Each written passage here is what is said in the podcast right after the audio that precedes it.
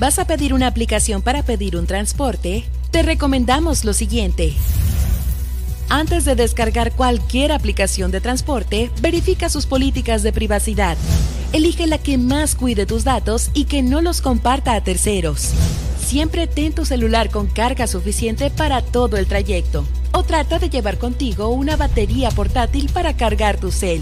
Siempre ten tu cel con carga suficiente para todo el trayecto o trata de llevar contigo una batería portátil para cargar tu cel. Mantén la comunicación con el chofer siempre a través de la aplicación. Así evitas que pueda contactarte nuevamente. Cuando llegue tu auto, verifica que las placas, modelo y conductor coincidan con las que señala la aplicación y confirma que sea tu nombre el del pasajero. Si no lo sabe o los datos no coinciden, no te subas. Comparte tu ubicación en tiempo real con un contacto de confianza para que monitoree tu trayecto hasta tu destino. Para mayor seguridad, mantén comunicación con alguien de tu confianza durante todo el trayecto. Reporta a la aplicación y a las autoridades cualquier eventualidad que llegase a pasar. Porque en Super Estéreo Milet queremos una mejor ciudad. Cambiemos, cuidemos y mejoremos nuestra ciudad. Esta es una campaña propia de Grupo Milet en beneficio de Baja California Sur.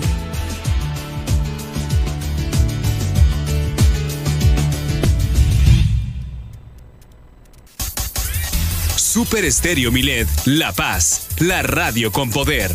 Síguenos. Estás escuchando Super Estéreo Milet.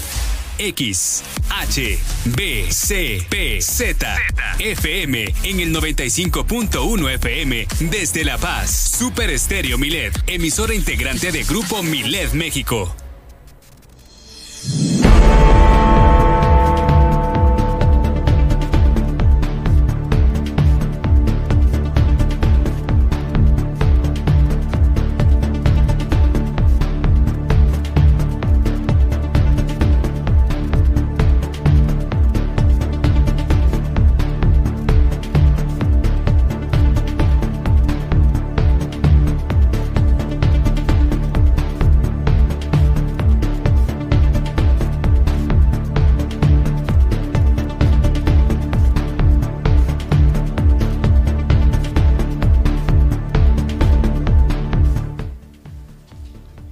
Bienvenidos a las noticias, las noticias locales por Super Estéreo Mired. Mired, están participando 14 primarias de Baja California Sur en este El pilotaje de la nueva escuela mexicana.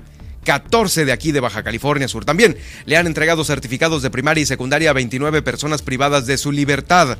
El día de hoy nos va a acompañar en el estudio, como cada semana, Pilar de Luna, nuestra psicóloga infantil, nos va a hablar de la disciplina con respeto en las escuelas. Muy importante, qué es y qué implica el respeto hacia los alumnos. También vamos a comentar este caso de esta escuela en Estados Unidos, en Missouri, que permite los golpes entre los alumnos por parte de los maestros. ¿Qué cosa esto nos va a venir a platicar en unos momentos más? Pilar de Luna. El día de hoy en el Congreso del Estado, el diputado José María Vilés entregó el Estado que guarda la administración del Poder Legislativo al presidente entrante de la Junta de Coordinación Política y Gobierno, Luis Armando Díaz. El diputado Luis Armando Díaz se va a empeñar a desempeñar en este cargo desde el día de hoy hasta el 31 de agosto del 2023. Mientras tanto, el mismo diputado José María Avilés estará como presidente de este primer periodo de sesiones del segundo año de la legislatura número 16, ahí en el Congreso del Estado, dentro de los temas los más importantes que le tocarán presidir como presidente está el paquete económico estatal y municipal para este próximo 2023, los presupuestos pues, así como la reforma electoral entre los temas más importantes. En Los Cabos inicia el proyecto de electrificación y lotificación de pues eh, este conjunto de viviendas que el Instituto de Vivienda que eh, dirige Fernanda Villarreal, pues bueno, tuvo a bien escriturar. En septiembre, ya inicia septiembre, el mes del testamento, se invita también por supuesto a realizar este importante trámite. Aquí en la capital del estado esta semana se han terminado los trabajos en ocho vialidades más, lo que ya suman 19 calles concluidas en la capital del estado. El Ayuntamiento de La Paz entrega más de un millón de pesos a los transportistas como parte del fondo del transporte que tiene el Ayuntamiento de La Paz. Eh, ¿Para cuántos y, e irá a alcanzar? Es la pregunta del millón. Proyectan la reconstrucción también de una barda ahí en el Panteón porque, ¿qué crees? Se cayó y por ahí pasaba la gente cruzando por el Panteón y pues muchas de estas eh, personas lamentablemente eh, cometían algunos hurtos, las notas que recientemente se vieron publicadas sobre los robos en el Panteón. Se reunieron funcionarios del Ayuntamiento de Mulegé y del Gobierno de Baja California Sur con cooperativas pesqueras de la Pacífico Norte. Así iniciamos este día. Milet Noticias, Baja California Sur.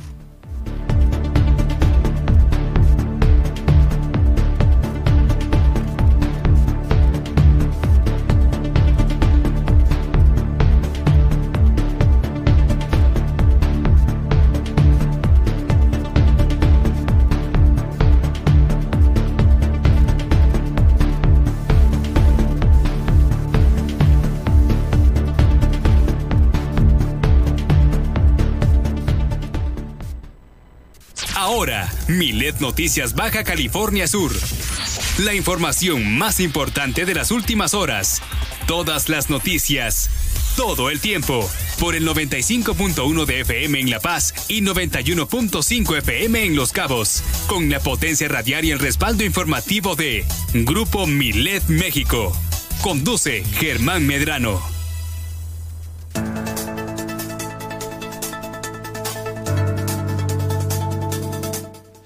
Llegó el momento de enlazarnos con la estación hermana de Los Cabos a través de la frecuencia del 91.5 FM en Super Estéreo Milet, desde la 95.1 FM en la zona dorada del Malecón de La Paz, Baja California Sur, ciudad capital, para llevarle estos 120 minutos de información local que se genera en nuestro estado.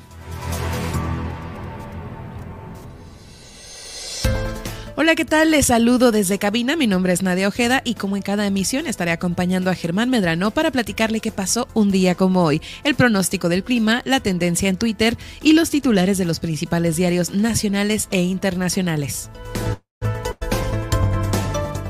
Síganos en nuestras redes sociales, encuéntrenos en Facebook, estamos como Super Estéreo Milet BCS, en donde estamos realizando esta transmisión en directo, y siga a Germán Medrano en Twitter, está como arroba Germán Medrano, y en Facebook como Germán Medrano Nacionales, en donde, en donde también podrá sintonizar de esta emisión. Además, encuéntrenos en todas las plataformas de streaming para que sintonice el podcast de nuestras entrevistas y todo lo relacionado con Milet, con Milet Noticias Baja California Sur a través de Spotify, iHeartRadio, TuneIn, Seno FM y iTunes Podcast. Alexa, sintoniza las noticias con Germán Medrano en iTunes Podcast.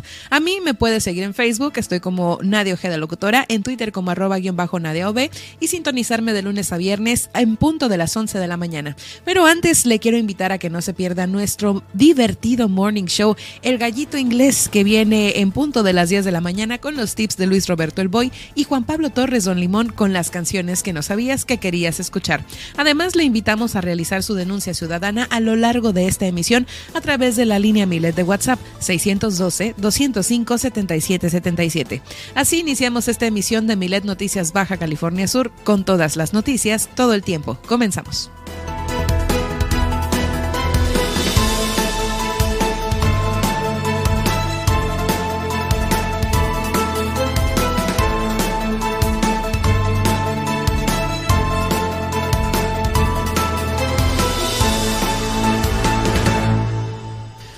Bienvenidos, bienvenidos una vez más a Milet Noticias Baja California Sur. Me da mucho gusto saludarlos de nueva cuenta a través de esta frecuencia en donde usted nos escucha en Los Cabos y por supuesto aquí en la capital del estado.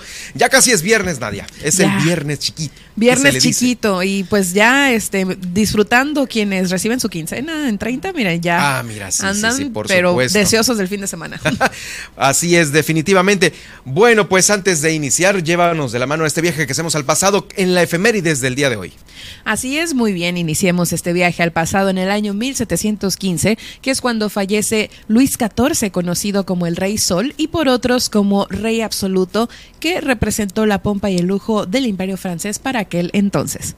Ahora nos vamos al año de 1804, eh, es el nacimiento de Mariana Pineda, heroína y símbolo de la aportación española a la lucha por los derechos y libertades en Europa. Y de aquí nos vamos a 1823, ya que un día como hoy, Simón Bolívar llega a Lima y asume la suprema autoridad política y militar de Perú. Simón, Bolívar eh, pues lideró durante 20 años la lucha para lograr la independencia de Bolivia, Colombia, Ecuador, Perú y Venezuela. El retrato eh, pues muestra a esta persona vestida con su uniforme general, lo estamos viendo ahí en las imágenes de las efemérides y bueno, pues hoy conmemoramos ese día. De aquí nos vamos al año 1897, ya que un día como hoy en Boston, en Estados Unidos específicamente, se inaugura el metro. Es el primer ferrocarril subterráneo de América y el primero del mundo, eh, pues les digo, se inauguró en Londres en 1863. De aquí nos vamos al año de 1906, eh, pues ya que un día como hoy nace Joaquín eh, Balaguer, político y presidente dominicano, quien fomentó el desarrollo de la infraestructura urbana del país mediante la construcción de avenidas y edificaciones. Y de aquí nos vamos al año 1914, ya que un día como hoy la ciudad rusa de San Petersburgo cambia el nombre a Petrogrado.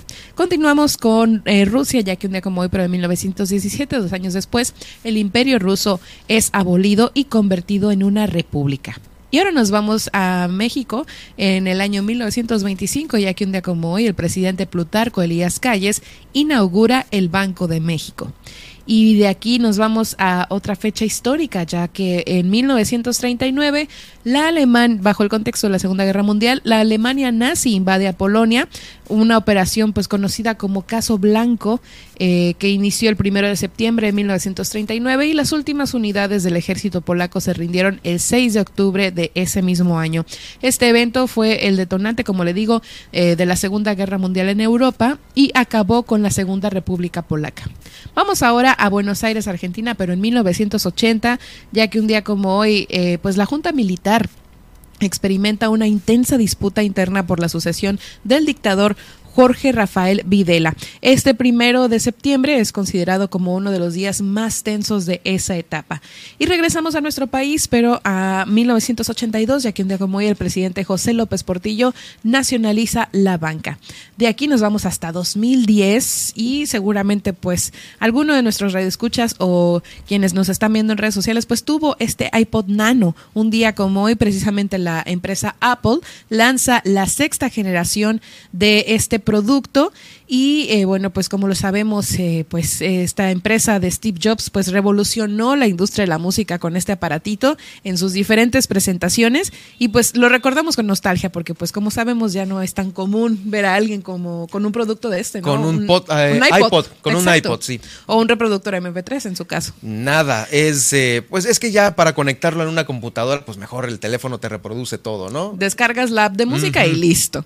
Muy bien, pues hoy conmemoramos días importantes Hoy es el Día Mundial de la Dactilocopia y bueno, pues hoy este pues recordamos a Juan Butech, quien era pues un astro húngaro que terminó eh, viviendo en Argentina y ahí descubrió el verdadero poder el verdadero poder, perdón, de las huellas digitales para resolver crímenes hasta la fecha irresolubles. Ah, Entonces, por ello, ¿eh? pues esta celebración busca hacer honor a esta persona quien eh, vio la importancia única de los signos o rastros biológicos de los seres humanos para recabar pruebas en crímenes. Hoy también es el Día Internacional de los Primates, que bueno, pues sí se señala que pues hoy este, este día destaca la importancia de conservar a estas especies mamíferas, así como de alertar sobre las amenazas de extinción de algunas de ellas. Y por último, pues fíjense que pues, hoy, bueno, más bien la Constitución de México, en otros temas, pasando a otros temas, señala que el Congreso debe reunirse a partir del primero de septiembre de cada año para celebrar un primer periodo de sesiones ordinarias, excepto cuando el presidente de la República inicie su encargo.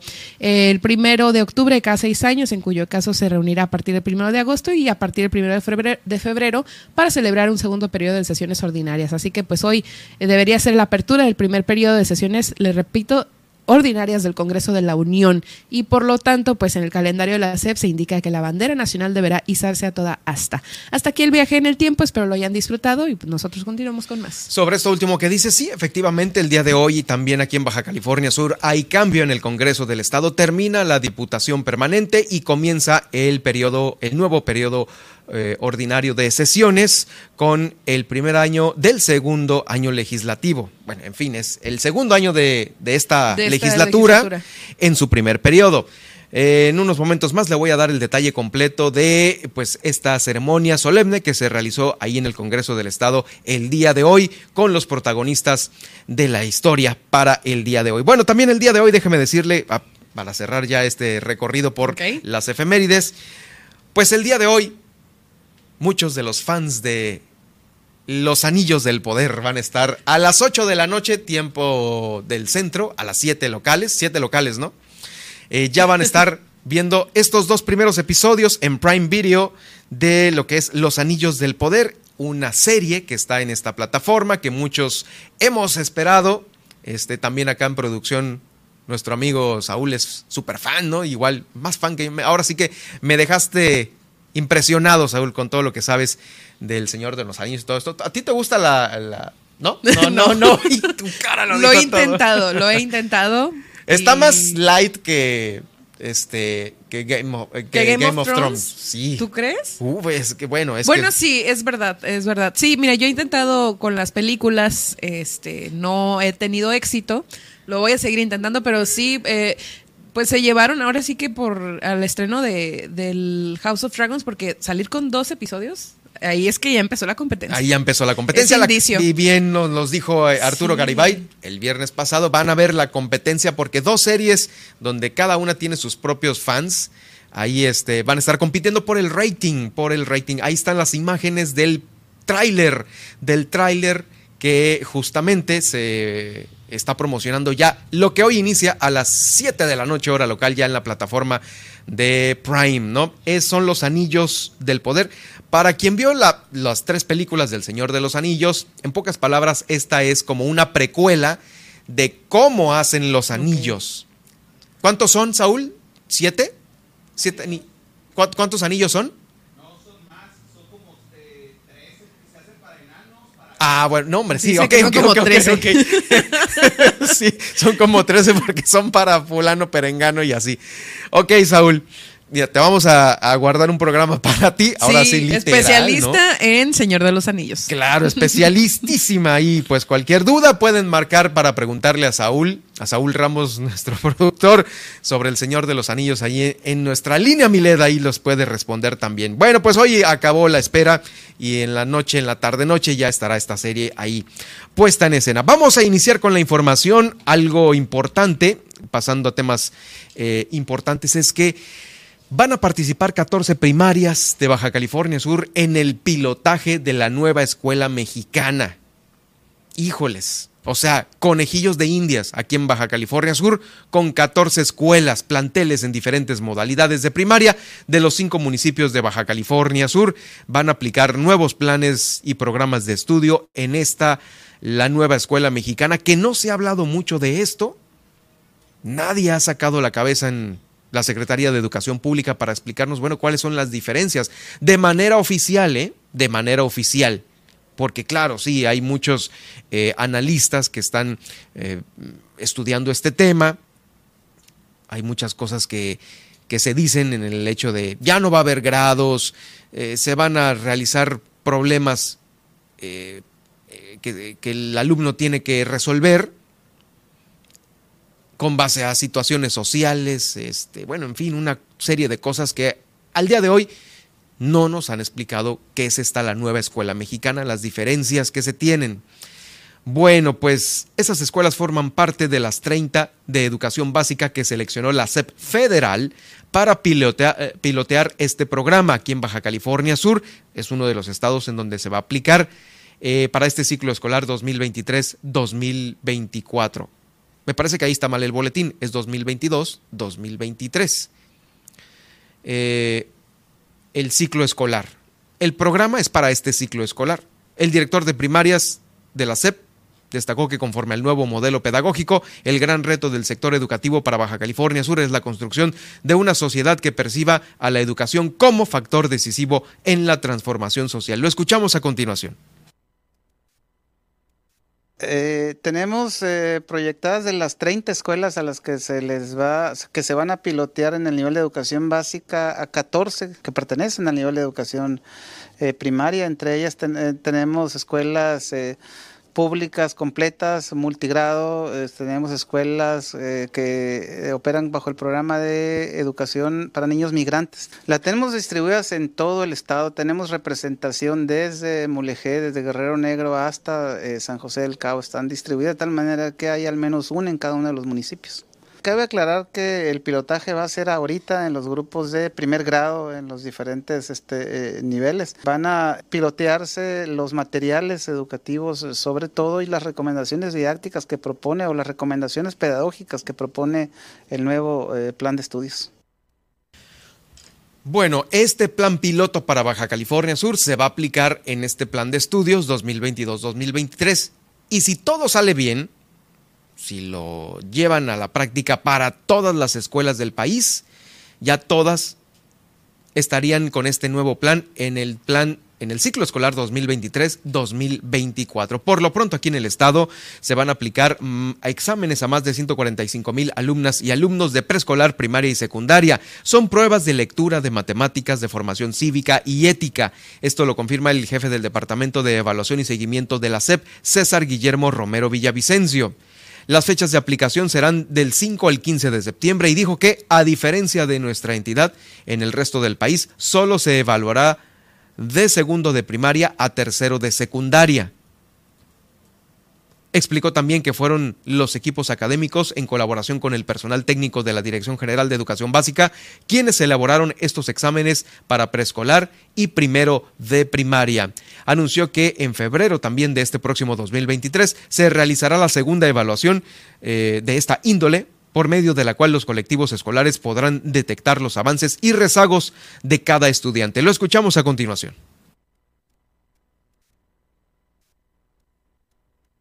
En esta ocasión, el Estado está haciendo un gran esfuerzo por interés de la maestra Alicia Mesosuna, secretaria de Educación Pública, de poder imprimir el material para todas las escuelas de, educación primaria y secundaria. En el caso de Baja California Sur, si bien es cierto la propuesta de SED Mejoredo eh, específicamente va enfocada, insisto, de segundo de primaria, tercero de secundaria, Baja California Sur en este ciclo escolar 2022-23 eh, ha impulsado eh, desde la Dirección General de Educación Básica, en coordinación con la Dirección de, Planeación y Evaluación Educativa, lo que es la evaluación diagnóstica para el nivel preescolar y para primer grado de, primaria. En este, en este sentido, los diseños de los instrumentos fueron realizados por los equipos técnicos de educación preescolar, de educación primaria, en coordinación con la, el equipo técnico de la, de la Dirección General de Educación Básica. Esto es para los eh, pequeños, para los menores de edad, pero para los no tan pequeños, quienes eh, también estarán recibiendo o estuvieron recibiendo esta, estos certificados de primaria y secundaria, eh, pues bueno, son 29 personas privadas de su libertad que están ahí en el Cerezo de La Paz. Esto lo está dando a conocer la Secretaría de Seguridad Pública del Estado a través de la Dirección General del Sistema Penitenciario. Fue una ceremonia en donde estuvo presente el eh, titular del sistema penitenciario aquí en Baja California Sur, Javier Gil Beltrán, y también el titular del Instituto Estatal de Educación para los Adultos, la titular Diana eh, Victoria von Forstel. Se hicieron entrega de 11 certificados que culminaron con sus estudios a estas eh, personas privadas de su libertad, 13 en nivel secundaria y uno más de alfabetización, así como cuatro constancias a privados de su libertad que colaboraron como asesores educativos.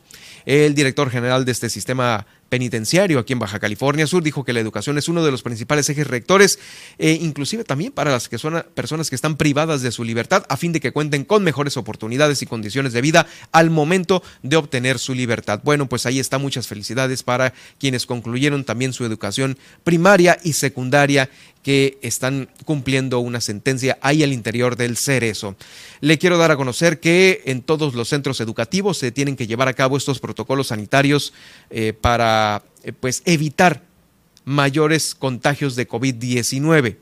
estas acciones se destaca, eh, claro, el uso de los cubreboca, también el uso de gel antibacterial y limpieza, mucha limpieza en todos los planteles.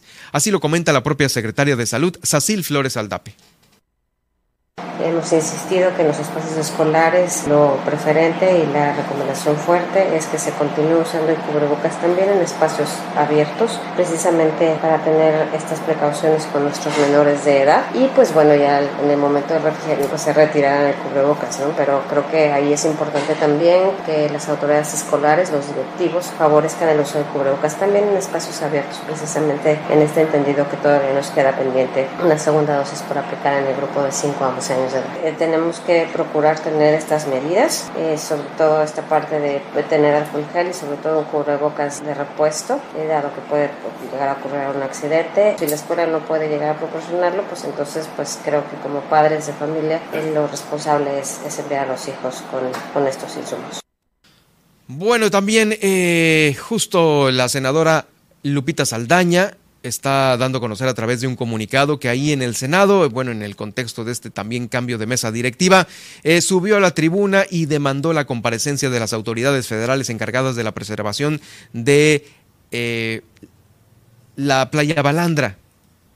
Está pidiendo que comparezcan funcionarios de Semarnat, Profepa y de la Comisión Nacional de Áreas Naturales Protegidas por este desastre ambiental ocasionado aquí en nuestra playa Balandra. Solicitó al titular de la Profepa y al de la CONAMP que acudan a rendir cuentas de su actuación frente a lo que se considera el peor desastre ambiental en los últimos años aquí de Baja California Sur. Existe la posibilidad de que detrás de este accidente existen irregularidades en la prestación de servicios turísticos por parte de algunos particulares.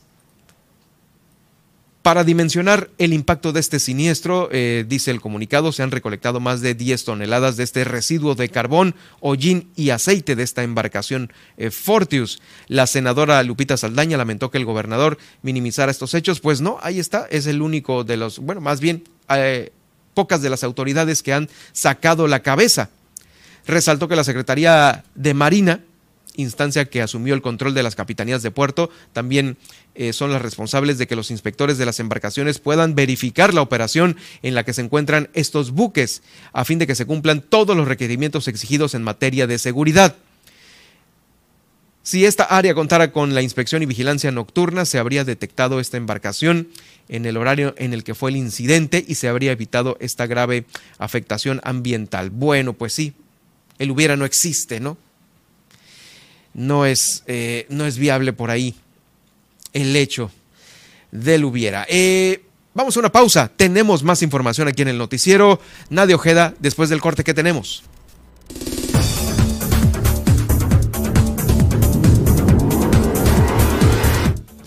Después del corte no se pierde el pronóstico del clima para su ciudad y los principales puntos de conectividad aeroportuaria. Además, le platicamos que para una respuesta rápida entre fenómenos hidrometeorológicos, Salud de BCS actualiza sus protocolos. Y hoy nos visita la psicóloga infantil Pilar de Luna, quien nos va a platicar sobre la disciplina con respecto en las escuelas qué es y qué implica el respeto hacia los alumnos. Esto y mucho más después del corte en Milet Noticias Baja California Sur. En un momento continuamos.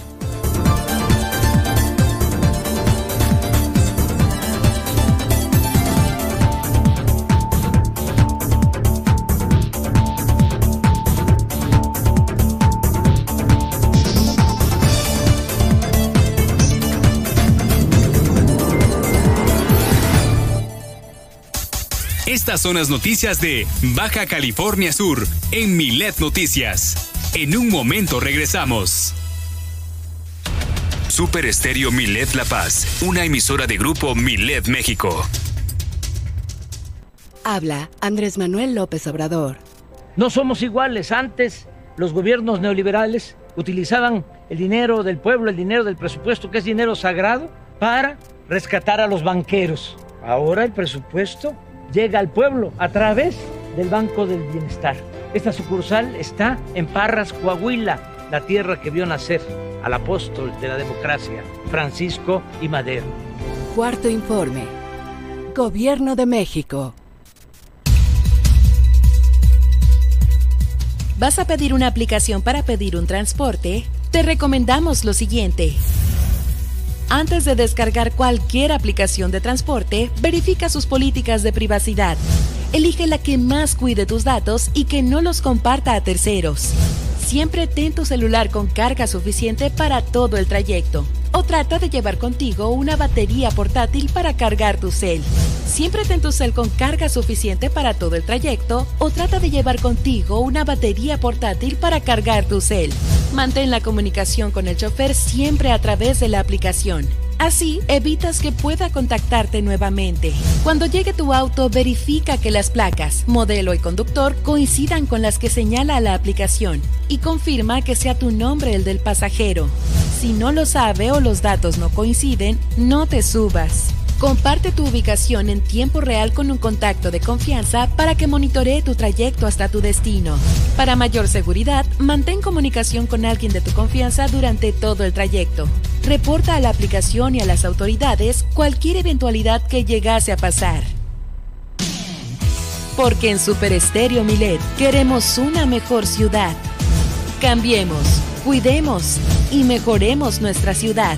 Esta es una campaña propia de Grupo Milet en beneficio de Baja California Sur.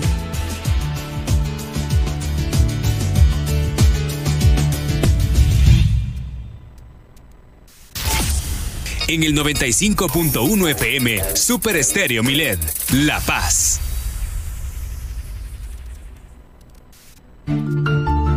El golpear a una mascota sin motivo alguno, tenerla encadenada, sin una sombra, en el rayo del sol, con una mala alimentación, entre muchas otras cosas, es objeto de denuncia ante la justicia cívica.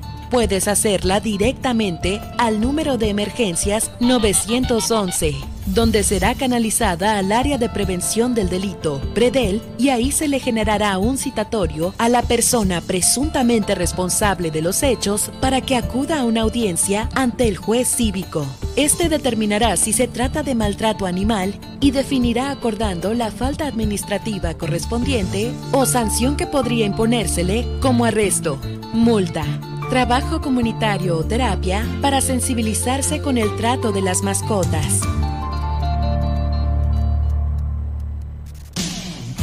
Porque en Super Estéreo Milet queremos una mejor ciudad. Cambiemos, cuidemos y mejoremos nuestra ciudad. Esta es una campaña propia de Grupo Milet en beneficio de Baja California Sur.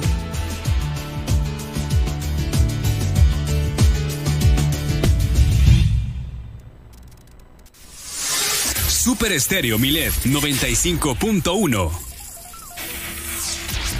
Germán Medrano y todas las noticias de Baja California Sur en un solo espacio. Milet Noticias. Continuamos.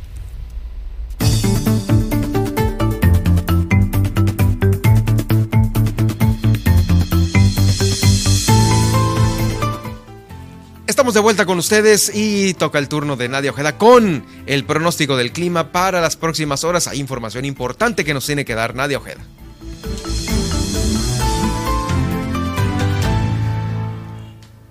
Muy bien, pues iniciemos con el pronóstico del clima para el estado de Baja California Sur y es que eh, podrían dar el nacimiento de un ciclón tropical, esto pues eh, con información del Centro Nacional de Huracanes de Miami, Florida, que informó que uno de ellos tiene un 90% de potencial en las próximas 48 horas, mismo que se encuentra al sur de Los Cabos y por otro lado se anticipó que este jueves se tendrían lluvias eh, fuertes con puntuales muy fuertes. En cuanto a las zonas de baja presión, Protección Civil en La Paz compartió datos de la vigilancia que se realiza. El primero de ellos, como les repito, tiene el 90% de probabilidad de desarrollo ciclónico de 2 y 5 días y el segundo apenas se informó como zona de baja presión al sur de Chiapas con un 10% de probabilidad de desarrollo en 48 horas y 60% en 5 días. Vamos ahora con eh, la temperatura para el municipio de La Paz y bueno, pues hoy tendremos temperaturas máximas de 34 grados centígrados a la máxima con mínimas de 26 grados centígrados y a lo largo de este inicio de mes eh, pues esperan cielos despejados eh, y también pues alguna que otra probabilidad de lluvia dispersa un poco más tarde, así como vientos de hasta 40 kilómetros por hora. La temperatura actual es de 34 grados centígrados con sensación térmica de 39 grados centígrados y este viernes eh, iniciaremos la jornada con 27 grados centígrados y lluvia débil.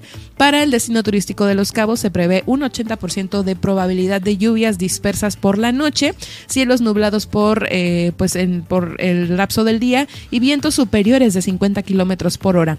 Las temperaturas oscilarán entre los 30 grados centígrados a la máxima y los 25 grados centígrados a la mínima. La imagen que estamos viendo ahorita desde hace algunos instantes y como podemos ver ya está empezando a llover, por ahí lo estamos viendo en la costa de la playa del Médano y bueno, la temperatura actual es de 30 grados centígrados, mientras que la mínima es de 36 grados centígrados y este viernes iniciaremos la jornada en Los Cabos con 27 grados centígrados y posible tormenta. Vamos ahora al panorama nacional y es que fíjese que para este inicio de mes eh, pues inicia el otoño meteorológico presentándose eventos como lluvias y tormentas constantes, primeros frentes fríos, se prevé un septiembre lluvioso y bueno, pues eh, el otoño astronómico comienza el 23, de septiembre, o sea, el, otoño de verdad, como le dirían por ahí. Y para hoy eh, se prevén lluvias y tormentas fuertes en, el interior de la República, en Sonora, Chihuahua, Tamaulipas, Sinaloa, Durango, incluido BCS, eh, Nayarit, Jalisco, Colima, Ciudad de México, Guerrero, Oaxaca, Veracruz, Tabaco, Tabasco, perdón, Chiapas, Campeche, Yucatán y Quintana Roo. Lluvias aisladas en Baja California, Zacatecas, Aguascalientes, Coahuila, Nuevo León, Guanajuato, Querétaro, Hidalgo, San Luis Potosí, Tlaxcala y Pueblas. Ah, Puebla. Perdón. Ante ello eh, se prevén granizadas, inundaciones y corrientes peligrosas. Mucha precaución. Vamos ahora a la conectividad aeroportuaria. Si usted va a viajar a uno de los siguientes eh, destinos, ponga mucha atención. En Ciudad de México se pronostica cielo nublado con ambiente cálido la mayor parte del día y probabilidad de lluvia con 24 grados centígrados a la máxima y mínimas de 15 grados centígrados.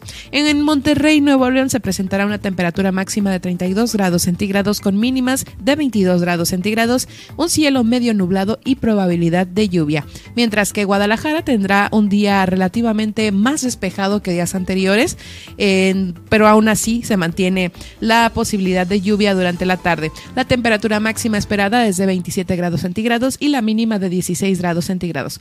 Por último, vamos al panorama internacional. En Los Ángeles, California, la máxima de hoy podrían ser de 33 grados centígrados, mientras la mínima podría ser de 23 grados centígrados y clima lluvioso. En Nueva York, la máxima de hoy es de 29 grados centígrados con mínimas de 18 grados centígrados y cielo soleado.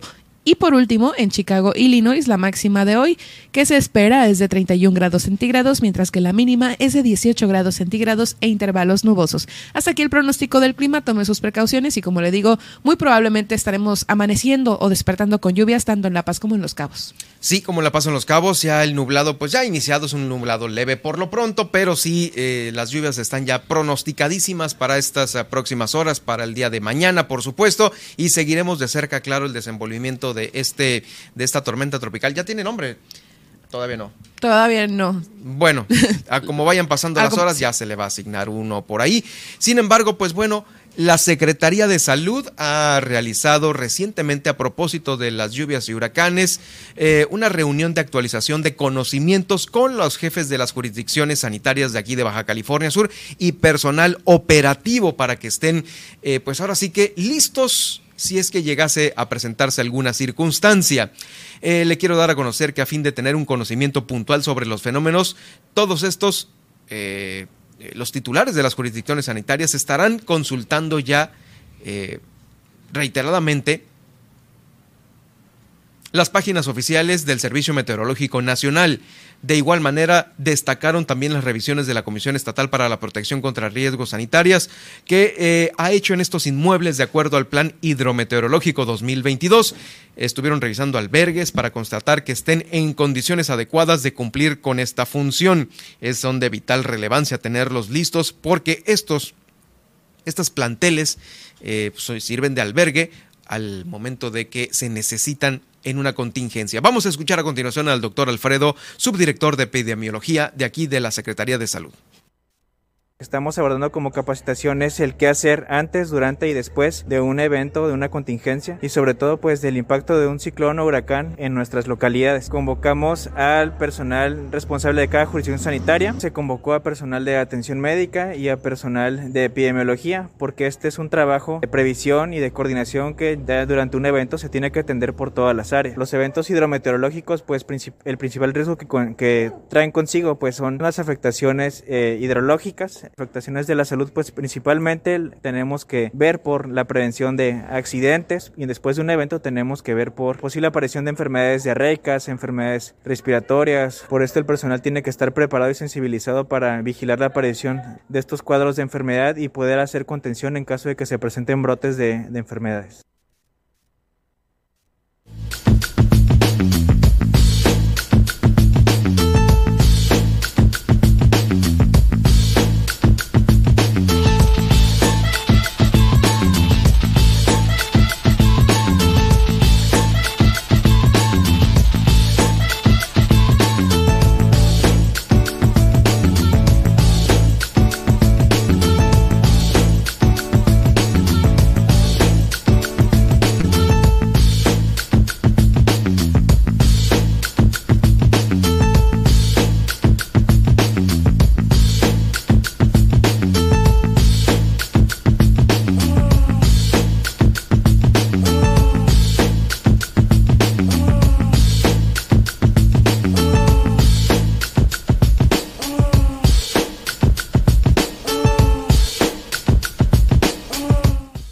Ya estamos eh, como cada semana con Pilar de Luna. Eh, y nos da mucho gusto saludarte de nueva cuenta, Pilar. Tuviste una semana muy enriquecedora la semana pasada, ¿no? Estuviste con los chicos, nuestros amigos de Corazón de Niño allá en Los Cabos, ¿no? Felicidades por toda esta labor que hiciste y toda la experiencia que te ha dejado. Así es, muchas gracias. Sí, estuve por allá una semana, la jornada duró más tiempo, fue una jornada de 10 días, pero yo estuve una semana por allá, pues acompañando a los niños y a sus papás. Sí, definitivamente el tema este, psicológico del cual tú eres la experta en esto, eh, seguramente ahora sí que hiciste lo tuyo, ¿no? Pues puse mi granito de arena. Sí, claro.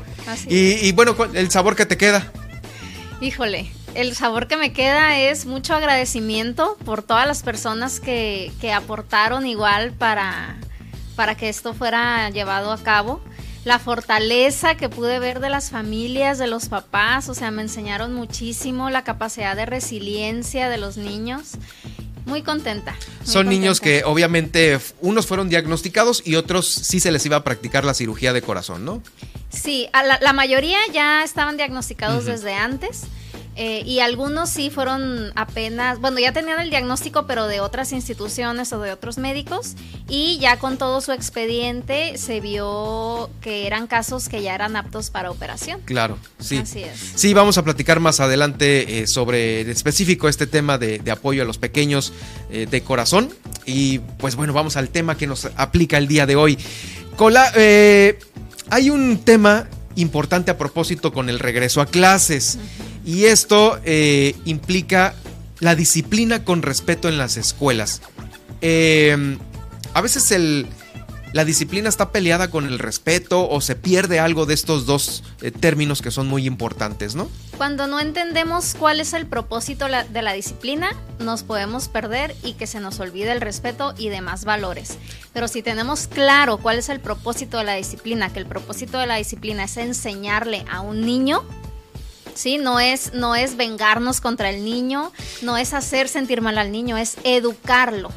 Es que cuando te dicen la palabra disciplina, es que ese señor, ese maestro, esa familia es muy disciplinada. Dices tú, híjole, son súper, este... Como estrictos. O estrictos, rayando en lo grosero, en lo cuadrado, no sé, como que la, palabra disciplina eh, lo asocias como con un evento negativo, ¿no? Híjoles, va a estar difícil, pesado el ambiente.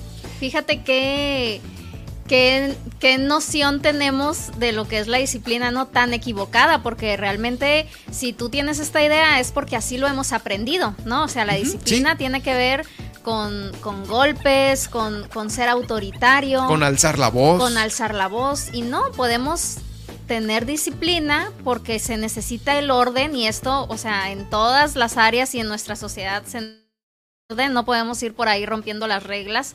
¿Por qué? Porque pues es, importante, ¿no? Generar este La convivencia social así armónica. Es, así es, entonces la disciplina es lo que utilizamos los adultos eh, con los niños para enseñarles todas estas habilidades de vida para eh, poder tener esta convivencia armónica. Si lo hacemos de una manera que no es respetuosa, pues entonces estamos haciendo todo lo contrario de lo que le queremos enseñar a los niños. ¿Y por qué el día de hoy nos pones el tema de la escuela?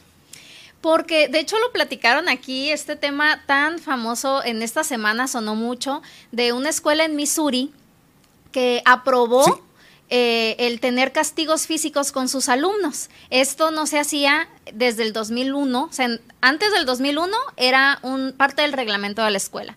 Después se llegó a la conclusión de que no eran importantes ni buenos los golpes para los niños, pero ahora en el 2022 regresa, regresan otra vez en esta escuela a, a meter este reglamento donde dicen que eh, siempre y cuando los papás aprueben, porque hay una carta donde es que se les da a los papás, que si los papás firman de que ellos están de acuerdo que los maestros golpeen a sus hijos, estos lo pueden hacer con el fin de disciplinar, de corregir conductas, porque es una escuela donde había muchos problemas de conducta, donde no funcionaba la suspensión, donde no funcionaban, bueno, todo lo que ellos ya habían utilizado no, no funcionaba más que un, ya ahora sí, cachetadas. Y dijeron, bueno, regresamos con las nalgadas, regresamos a ah. las nalgadas, si el papá aprueba, puedo darle una nalgada a su hijo.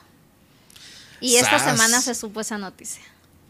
Y bueno, esto seguramente, bueno, ya no, no seguramente, ha despertado una serie de comentarios pues muy eh, eh, álgidos entre la comunidad, entre la comunidad escolar y por supuesto entre otros sistemas de, educación que pues esto ya en pleno, eh, al día de hoy, esto es parte de de, lo viejo, ¿no? De que se acostumbraba antes. Y va en contra de mm. todo lo que sabemos ahorita de salud mental infantil. O sea, va en contra de todo eso. Ahorita sabemos que un niño no aprende cuando está en un ambiente de violencia, que un niño no aprende cuando es maltratado, ¿sí? Porque neurológicamente el cerebro o escapa o se frena o se paraliza o se bloquea, pero no aprende.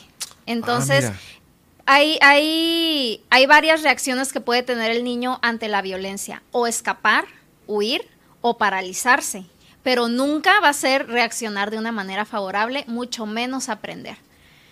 Es todo lo contrario entonces a lo que una escuela tiene dentro de sus estatutos, ¿no? La enseñanza, aprender, superarse, ¿no? Todo lo contrario. Todo lo contrario. Además que bueno, uy, es que hay muchísimo que sacar ahí, pero por ejemplo, el tema de la educación en valores, sí debería, la escuela forma un pilar importante, pero la familia es la principal encargada o debería ser la principal encargada en educar a sus hijos en, en tema de valores, ¿no? Entonces, los papás le están cediendo esa, ese derecho a la escuela de educar a sus hijos con nalgadas, eh, cuando la disciplina en valores debe venir de casa. Los niños en la escuela deben de enfocarse en el aprendizaje eh, académico, ¿sí?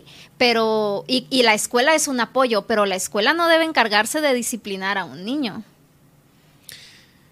Sí, y es que a veces eh, seguramente en casa no existe esta, esta, esta enseñanza o esta disciplina de, platicar las cosas o de llevarlas de algún modo. Y como lo platicábamos en otro, en otro programa, Pilar, eh, si en casa hay violencia intrafamiliar, si hay alcoholismo, si hay, vamos, una, una familia muy disruptiva en muchos aspectos, pues obviamente este chavo en la escuela va a ser lo mismo en su, en su ámbito del, salón de clases, ¿no? Claro. Y, y, pues sí, va a ser un niño sumamente inquieto que, como, como lo comentaste hace un momento, ¿cómo se controla algo así si es que ya se probó de todo? ¿Qué, hacer con estos chavos que, que existen, eh? Hay que regresar a la necesidad del niño. ¿Cuál es la necesidad? ¿Qué es lo que el niño me está diciendo con las conductas que está presentando? En cualquier área, ya sea en la escuela o en el trabajo, no, en el trabajo, no, todavía no van al trabajo, o en la casa, eh, los niños tienen la necesidad de sentirse que son importantes y de sentir que pertenecen. O sea, yo pertenezco a mi escuela, soy importante para mi escuela.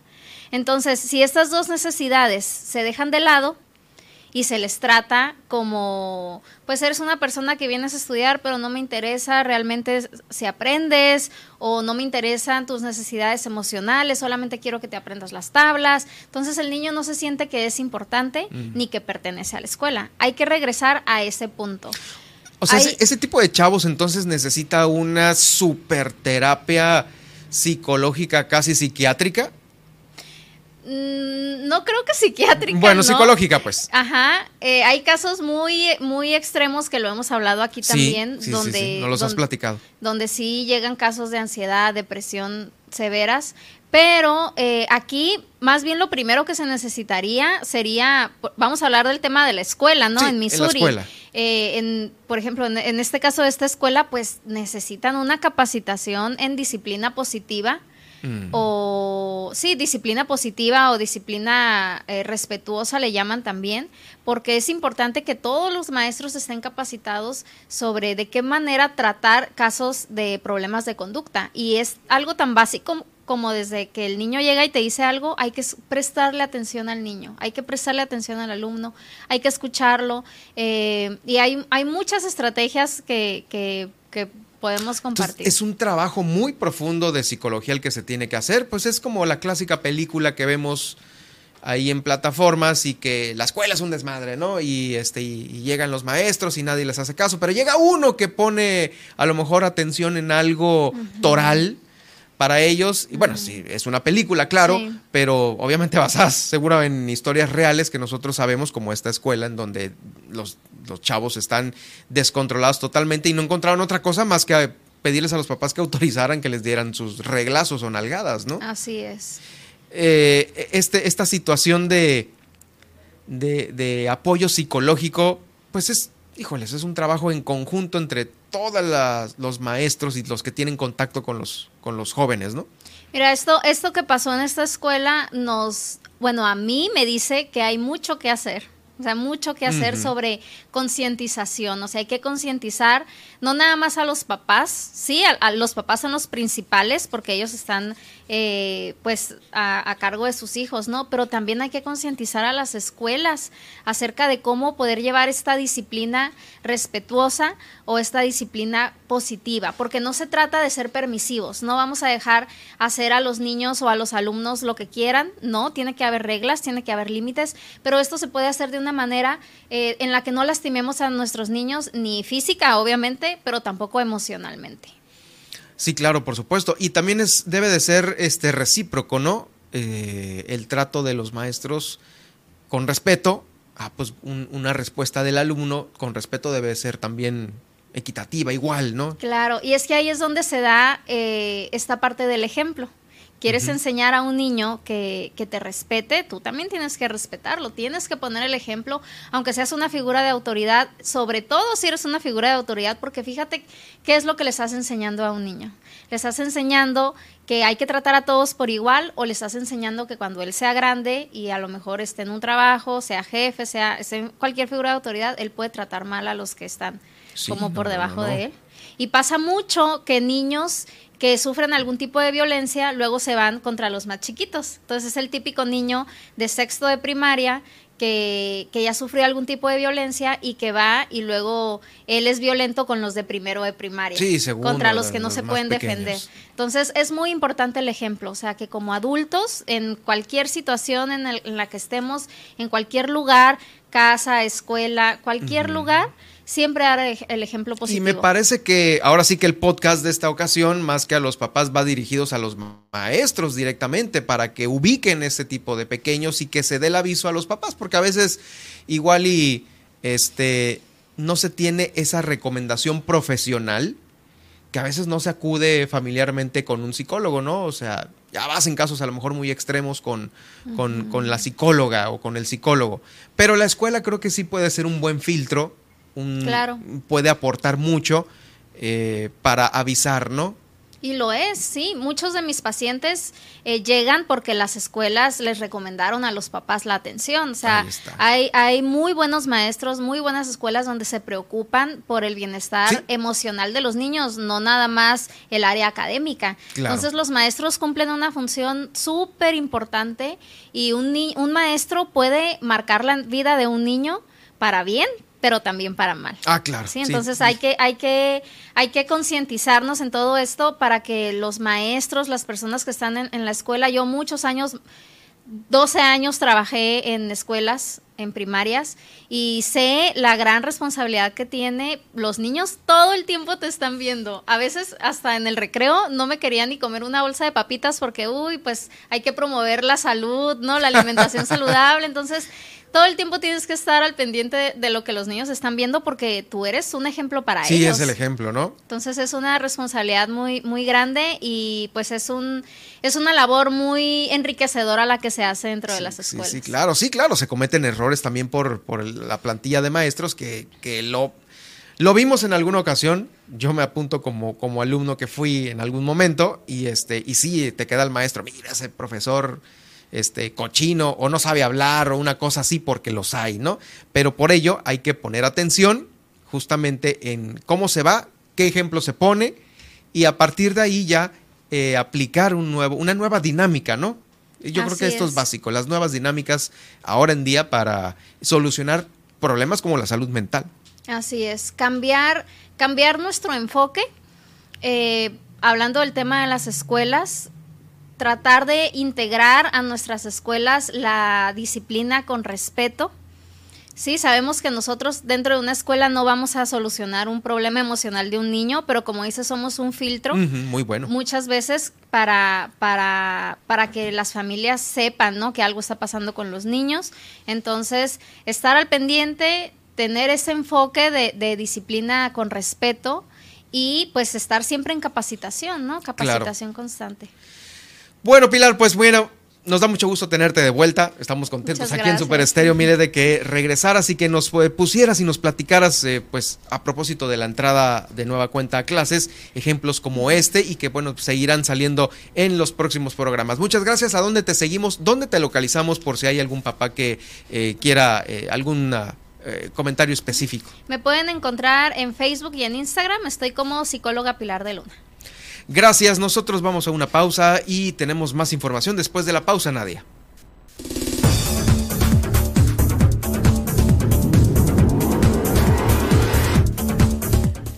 Al regresar, pues fíjese que hoy no hubo mañanera, le vamos a platicar por qué y bueno, pues también le, tendremos la tendencia en Twitter. Se viene el recorrido por los municipios de nuestro estado y bueno, de los cabos le vamos a platicar proyecto de ampliación de la desaladora indica, eh, pues, se, va a, se va a ampliar, ahorita se lo vamos a platicar. Y en La Paz esta semana se han terminado los trabajos en ocho vialidades más, por lo que suman ya 19 calles concluidas que forman parte del programa estatal de atención de vialidades y áreas de movilidad. Y en Mulegé se generaron eh, afectaciones en el suministro de energía eléctrica. Más adelante le tenemos todos los detalles. Esto y mucho más después del corte en Milet Noticias Baja California Sur. En un momento continuamos.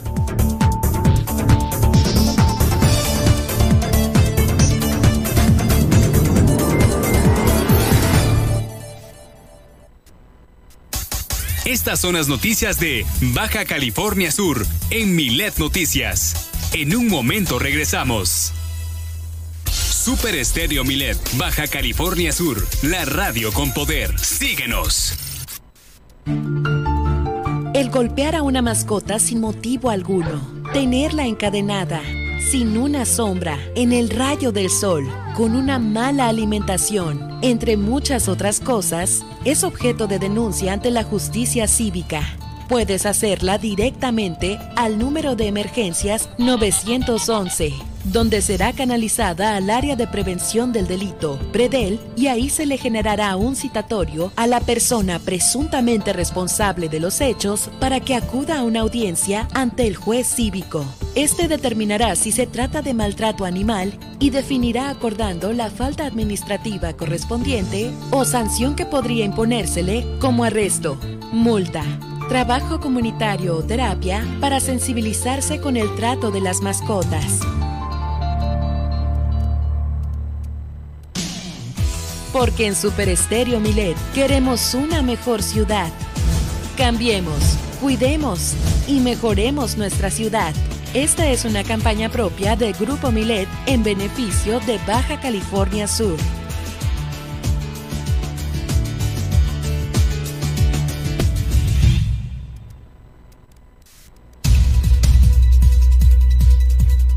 ¿Vas a pedir una aplicación para pedir un transporte? Te recomendamos lo siguiente. Antes de descargar cualquier aplicación de transporte, verifica sus políticas de privacidad. Elige la que más cuide tus datos y que no los comparta a terceros. Siempre ten tu celular con carga suficiente para todo el trayecto. O trata de llevar contigo una batería portátil para cargar tu cel. Siempre ten tu cel con carga suficiente para todo el trayecto o trata de llevar contigo una batería portátil para cargar tu cel. Mantén la comunicación con el chofer siempre a través de la aplicación. Así evitas que pueda contactarte nuevamente.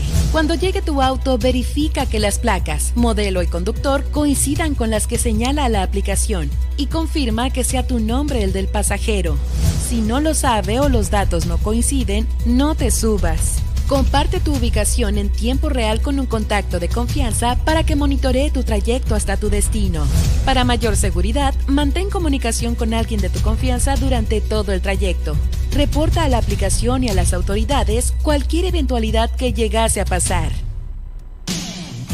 Porque en Super Estéreo Milet queremos una mejor ciudad. Cambiemos, cuidemos y mejoremos nuestra ciudad. Esta es una campaña propia de Grupo Milet en beneficio de Baja California Sur.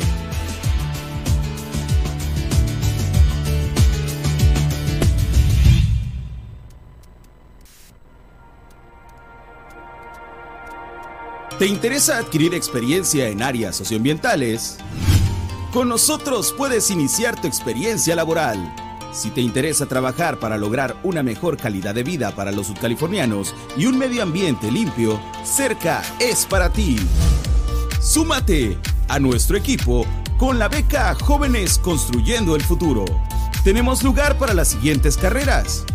Ingeniería en Sistemas, licenciado en Ciencias Ambientales, ingeniero en Desarrollo de Software, ingeniero en Bioquímica, licenciatura en Comunicación, ingeniero en electromecánica, ingeniería en sistemas, licenciatura en ciencias ambientales, ingeniería en desarrollo de software, ingeniería en bioquímica, licenciatura en comunicación, ingeniería en electromecánica, licenciatura en derecho y licenciatura en diseño gráfico. Para mayor información, comunicarse a info.cerca.org MX. Cerca, energía y aire limpios.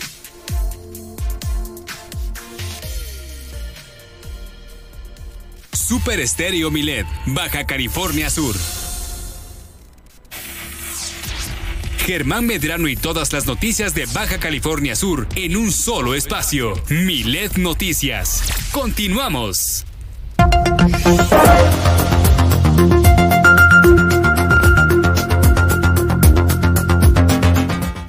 ¿Sabe usted por qué no va a haber mañanera? Bueno, no hubo mañanera el día de hoy. Nadia Ojeda tiene todo el reporte, ya iniciando en esta la segunda hora de Miles Noticias Baja California Sur.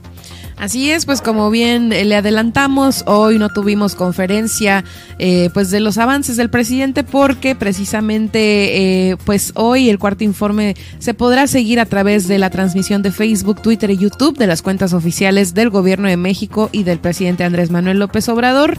Y pues sí, hoy a las 4 de la tarde pues de aquí de Baja California Sur y 5 de la tarde del interior de la República, pues hoy podremos escuchar el mensaje del presidente para que dé a conocer los avances sobre su administración durante su cuarto informe de gobierno, que pues será transmitido no desde el Palacio Nacional y que eh, pues de acuerdo con el mandatario eh, pues esta ceremonia estará acompañada por los murales pintados por Diego Rivera en el Palacio Nacional llamado La Epopeya del Pueblo de México. Eh, pues sí, hoy está ya en Twitter también pues están generando los hashtags en torno a este evento y que por aquí pues le voy a platicar algunos de los cuales están ahí en, el en los teclados de todos los mexicanos, ¿no? Porque pues están haciendo alusión a muchísimas cosas. Hashtag cuatro años sin cumplir. Hashtag cuarto informe de gobierno, que pues es el usual. Y pues la gente está aprovechando, ¿no? Para recordar eh, pues todo esto, todo este tiempo, ¿no? En el que el presidente lleva al mando de la administración. Y este, pues también acá eh, los usuarios en redes sociales, ¿no? Recordaron cuando el agosto del año pasado el presidente declaró que todos los que han estudiado en Harvard o en el extranjero aprenden a robar, porque precisamente el hashtag de Harvard es el que está predominando por ahí. Pues bueno, básicamente ese es el tema en las redes sociales, eh, todo en, más bien la cuestión en torno, ¿no? A este evento que le repito, usted va a poder en vivo ver en vivo al terminar el noticiero. Pues así están las tendencias, Germán. No, no, no hay mucho. No hubo mayor. No hubo mayor acontecimiento. Nos quedamos flacos hoy, pero sí, verdad. O sea, verdaderamente la gente ahorita está. Eh, pues sobre todo en esta red de Twitter, ¿no? Que pues es donde más este se acostumbra que a que la queja, que el, todo, el bombardeo está en Twitter. Sí, entonces ahorita digamos que hay un versus, ¿no? Entre los que están a favor o en contra y están recordando pues un año más, ¿no? En, del gobierno de Andrés Manuel López Obrador. De la 4T con Andrés Manuel López Obrador. Bueno, vamos a ver qué pasa terminando este noticiero. Eh, pues ahí estará el mensaje del presidente de, la, de México eh, en las redes sociales para ver pues qué nos dice, qué nos dice a estas alturas. A estas alturas. Nosotros aquí en Baja California Sur, mire, se va a realizar un concurso de ensayo en gastronomía sudcaliforniana. Es decir, si usted se inspira y quiere escribir algo respecto a la gastronomía, alguna receta, algún cuento que lleve eh, el tema principal, la gastronomía sudcaliforniana, alguna actividad turística que tenga que ver con la gastronomía sudcaliforniana, eh, deporte con la gastronomía, lo que sea, cualquier tema lo puede hacer usted porque eh, se le invita a participar en este concurso de ensayo gastronómico sudcaliforniano. Es para todos aquellos mayores de 18 años de edad y eh, esto lo está promoviendo la directora de promoción turística de la Secretaría de Turismo, Talía Alejandra Gúndez. Eh, por supuesto, se pide que no exceda un máximo de 25 cuartillas, teniendo como mínimo de extensión 15 cuartillas, entre 15 y 25. La redacción debe de ser eh, pues un planteamiento novedoso, trascendente, útil, analítico, con la exposición de estos elementos de orden eh, práctico y efectivo para sustentar así este ensayo, a fin de que pues lo entienda toda la ciudadanía, puntuación, sintaxis, eh, corrección, todo es un ensayo sobre la gastronomía sudcaliforniana. Los interesados pueden eh, llamar para más información al teléfono 612-12-40100, extensión 108. Ahí les estarán atendiendo sobre esta convocatoria. Esperamos que les vaya muy bien. Eh, también déjeme decirle que el Instituto Sudcaliforniano del Deporte está dando a conocer pues nuevos, nuevos, eh, la inclusión de nuevos deportes para Baja California Sur después de que pasaron los nacionales con ADE. Va a tener nuevas disciplinas nuestro estado con base al nuevo proyecto deportivo de los Juegos Nacionales con ADE 2023. Son nuevos deportes que se van a adicionar a los 33 que ya existen. Eh, ¿Cuáles son estos deportes? Pues bueno, está el badminton, boliche, charrería, gimnasia artística, rítmica y trampolín, hockey sobre pasto, judo, pentatlón, moderno, racquetball, rugby 7, squash, patines sobre ruedas, ciclismo BMX, triatlón y vela. Estos se van a sumar a los 33 que ya existen aquí en el estado y que tiene ya autorizados la Comisión Nacional del Deporte. Luego de que el pasado viernes se eh, sostuviera esta reunión de trabajo eh, con los eh, presidentes de, los, de las áreas municipales del deporte, se llegó a esta conclusión. El director del Instituto Sudcaliforniano del Deporte, Gilberto Garciglia, dijo que los deportes en desarrollo que ya existen han dado buenos resultados, pero no han logrado alcanzar su máximo nivel, por lo que como instituto se busca fortalecer estos deportes, más sumar a la lista estos, eh, estos que ya se, ya se están proponiendo. Bueno, pues ahí está el tema. Este, vamos a ver de qué manera poco a poco se inicia con la inclusión de estos nuevos deportes a nuestro estado. En más información, fíjese que el diputado de Morena, José María Avilés, ha entregado ya a la Junta de Coordinación eh, Política y de Gobierno del eh, Poder Legislativo, esto en apego al artículo número 41 de la Ley Orgánica. Hoy por la mañana fue esta sesión de la Junta de Gobierno y Coordinación Política, se entregó, se hizo la entrega, recepción de esta, de la presidencia de este organismo de gobierno. Como presidente saliente fue el diputado José María Viles Castro y le entregó el estado que guarda la administración del poder legislativo al presidente entrante, quien es el diputado Luis Armando Díaz, para que en el periodo de el primero de septiembre al 31 de agosto del 2023, pues bueno, tenga a su cargo eh, prácticamente los dineros y la administración de ahí del eh, poder legislativo. Eh, Aviles Castro ejerció durante el primer año de ejercicio constitucional de la legislatura número 16, que es la que está ahorita. El primer año lo tuvo José María Viles Castro. Y bueno, ahora se espera que haga lo mismo Luis Armando Díaz hasta el 2023, hasta agosto del 2023. Por cierto, escuchamos a continuación al uh, profesor José María Viles Castro en esta entrega-recepción agradecer a mis compañeras, a mis compañeros, en el que en este año de ejercicio de la presidencia de la Junta de Gobierno pude contar con la colaboración de todos los integrantes. Eh, creo que se inició con una orden en el propio Congreso que en años no se había llevado a cabo en el, en el propio Congreso y que esta Junta de Gobierno tuvo la voluntad para empezar a trascender con eh, innovaciones o con situaciones normadas pero que no se ven llevado a cabo. El compañero Luis Armando habrá de coordinar sus trabajos con una eh, mayor prestancia, mayor fortaleza y vamos de seguir trabajando eh, en esta Junta de Gobierno con los entendimientos necesarios para que el Congreso siga funcionando. en el Partido del Trabajo, pues somos un partido de izquierda netamente, somos un partido en donde la libertad, la democracia, la justicia, la igualdad, la diversidad, la modestia, pues son algunos de los principios que rigen nuestra actividad.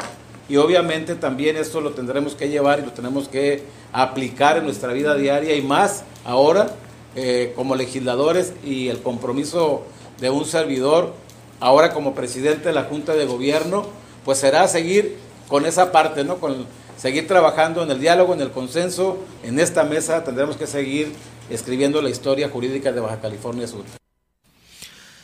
Pero ¿a dónde se va el diputado José María Avilés? Pues nada más y nada menos que a la presidencia de la mesa directiva del primer periodo ordinario de sesiones de este segundo año de la legislatura. Se comprometió a garantizar la unidad y la legalidad de los procesos legislativos con apego a los principios de imparcialidad y objetividad por encima de cualquier interés. En esta sesión solemne que se llevó a cabo, como le digo, el día de hoy, ante los representantes de los demás poderes, eh, el presidente José María Áviles y indicó que el inicio de este segundo año legislativo viene con un ánimo renovado, con el firme propósito de que al concluir el periodo que hoy inicia se van a ofrecer mejores resultados a la población sudcaliforniana. Señaló que continuarán atendiendo los intereses sociales que representan como individuos y como fracciones parlamentarias. Lo escuchamos a continuación. El inicio de este segundo año lo hacemos con ánimo renovado y con el firme propósito de que al concluir el periodo que hoy inicia, ofrezcamos los mejores resultados a la población de Sud California. Durante este primer periodo serán preponderantes los asuntos fiscales que habremos de atender. Recibiremos el paquete económico de parte del gobierno del estado y de los ayuntamientos para el ejercicio fiscal 2023 Revisaremos el presupuesto de egresos del Ejecutivo y leyes de ingresos estatal y municipal, mismas que habrán de dictaminarse con toda responsabilidad. Como legislatura, seguiremos trabajando a través de la Comisión Especial para la Reforma Electoral en la construcción de un marco legal en la materia, buscando dar certeza a la ciudadanía surcaliforniana de cara al proceso electoral 2024, en el que se renovará esta legislatura y los cinco ayuntamientos de la entidad pues sí, hasta el 2024 se fue ahora. Pues bien, vamos a hacer este recorrido ahora por los municipios de Baja California Sur e iniciamos en Los Cabos con nuestra corresponsal Guillermina de la Toba. Guillermina, adelante con tu reporte en Los Cabos. Eh, estuvo por ahí la directora, la titular del Instituto de Vivienda, dando buenas noticias. Adelante con tu reporte. ¿Qué tal? Muy buenas tardes. Así es, justamente el gobierno de Los Cabos en materia de vivienda, eh, pues están trabajando en dar certeza y certidumbre a las familias. En ese sentido, pues se va a trabajar en un convenio de colaboración precisamente para ofrecer lotes a las a las familias y que de esta forma pues tengan una opción donde vivir y eh, en ese sentido nos platicó la titular del del gobierno del estado cómo van a trabajar en relación a este convenio. Eh, gran avance, es una importante reunión que acabamos de sostener con el alcalde en donde traemos buenas cuentas, en donde vamos a empezar eh, un proyecto ya de lotificación, eh, de electrificación y también de saneamiento alcantarillado para eh, mil lotes que tenemos aquí, donde estamos trabajando ya para poder dar atención a la gente que así lo requiera. Eh, un trabajo en conjunto, vamos a firmar una, vamos a una firma de convenio en los próximos días donde va a estar presente el secretario general por instrucciones del gobernador del estado, el profesor Víctor Castro, para poder distensionar un poco sí, eh, la necesidad que hay en materia de vivienda. Y en más información, el presidente municipal de Los Cabos pues reiteró el tema del proyecto de la ampliación de la planta desaladora en Cabo San Lucas. Dijo que tal y como se lo comprometió la Secretaría de Hacienda, el proyecto de la planta desaladora en Cabo San Lucas va. Estamos hablando de la ampliación de la planta que ya existe en Cabo San Lucas. Se inscribió aquí en el estado que es lo que estaba atorándolo un poquito, ya quedó, estamos en la hacienda, ya estamos avanzando, nos queda un documento más que inscribir. Y bueno, son 10 días de cada uno de los documentos que entregamos, de los tres puntos que son la, la ampliación, la desaladora nueva y la MIC. Entonces estamos en el tiempo, no, no pasa nada, sí se va a cumplir en tiempo y forma como lo comprometió Hacienda, 30 días, llevamos dos semanas, nos faltan dos más. Estamos seguros de que se va a dar para adelante y antes de que termine el mes de septiembre estaremos poniendo la y en otro tema, eh, como sabemos, este mes de septiembre es cuando justamente se celebra lo que tiene que ver el, el proceso del testamento y en ese sentido, pues están invitando para que la ciudadanía eh, realice este procedimiento porque también eh, las notarías pues están eh, de alguna forma facilitando este proceso y están pues eh, dando opciones de precios eh, opcionales para las familias que eh, pues decidan realizar el tema del, testamento y bueno pues esto fue lo que nos comentaron. Septiembre aumentan considerablemente. Eh, sí hay testamentos durante el año. Yo no, no tendré una cantidad fija por notaría, pero podría ser de uno a dos.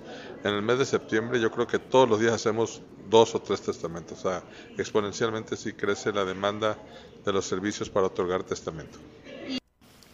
Pues ahí la información, eh, justamente acabamos de escuchar al notario Alejandro Arechiga en relación al tema del testamento. Así es, importante, iniciamos mes hoy, primero de septiembre, aparte de ser el mes patrio, el mes del testamento para todas aquellas familias de los cabos que eh, nos escuchan, también las de La Paz, eh, y pues no tienen testamento, es obviamente una manera de eh, pues dejar más tranquilos los bienes para con los familiares principalmente. Gracias Guille por el reporte, estaremos atentos ya cerrando el día de mañana. Excelente, nos escuchamos el día de mañana, excelente tarde para todos. Eh, también para ti es Guillermina de la Toba, la corresponsal de Grupo Milet allá en Los Cabos con este eh, reporte. Vamos a más información. Aquí en la capital del estado esta semana se concluyeron ocho acciones más, ocho obras que se suman ya a las 19 de estas vialidades que forman parte del Programa Estatal de Atención a Vialidades y Áreas de Movilidad. Esto lo informó Marco Antonio Gutiérrez de la Rosa, titular de la Secretaría de Planeación Urbana.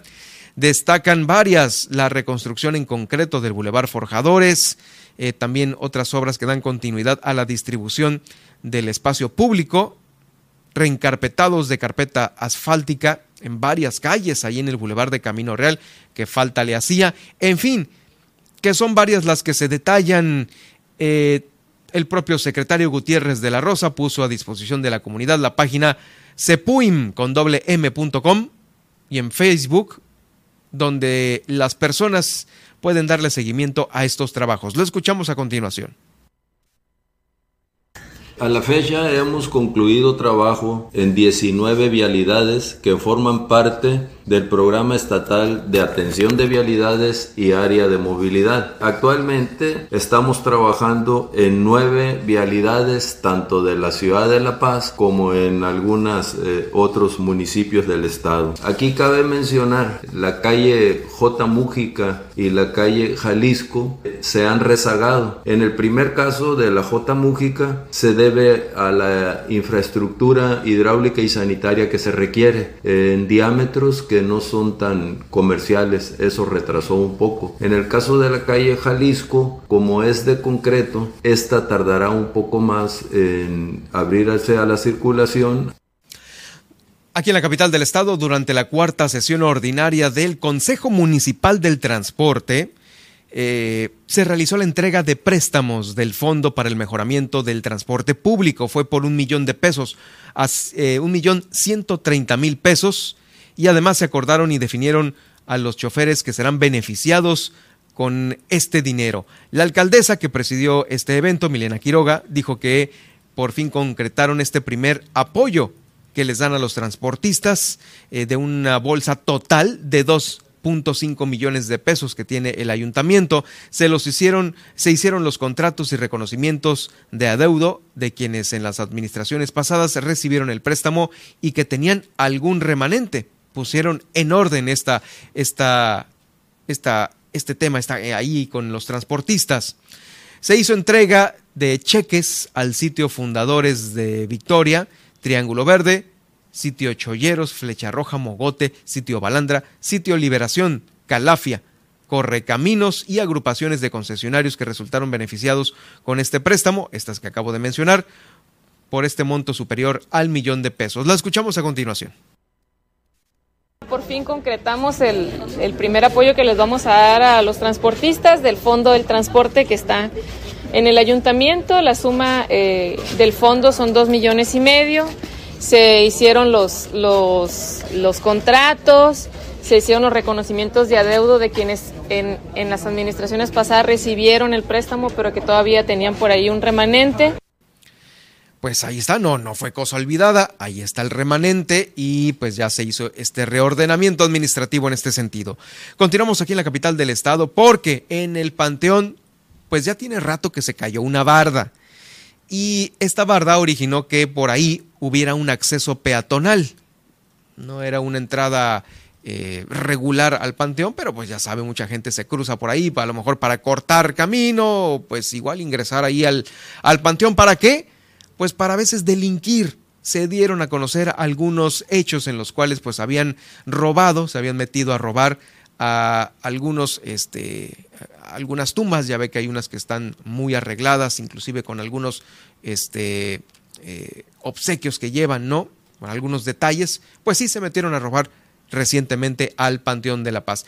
Esto nos lo platica de una mejor manera eh, Pavel Castro Ríos, quien es el secretario general del ayuntamiento, porque se está ya trabajando en la solución de esto, además de reforzar la vigilancia ahí, en ese lugar. Eh, hemos tenido algunos reportes eh, de algunos incidentes y se han dado sobre todo en el Panteón de, San Juanes.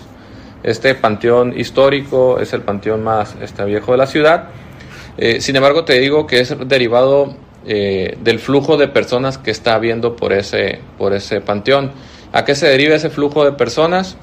Pues aún es, cuando hubo lluvias eh, se derrumbó una barda y quedó un, un, pues un acceso que no estaba regulado y es por ahí eh, que se ha, pues obviamente ha estado un flujo peatonal donde hubo lluvias y se lo informé puntualmente también fue en Mulegé, donde continuamos con este recorrido por los municipios de Baja California Sur. Fue la madrugada del día 31.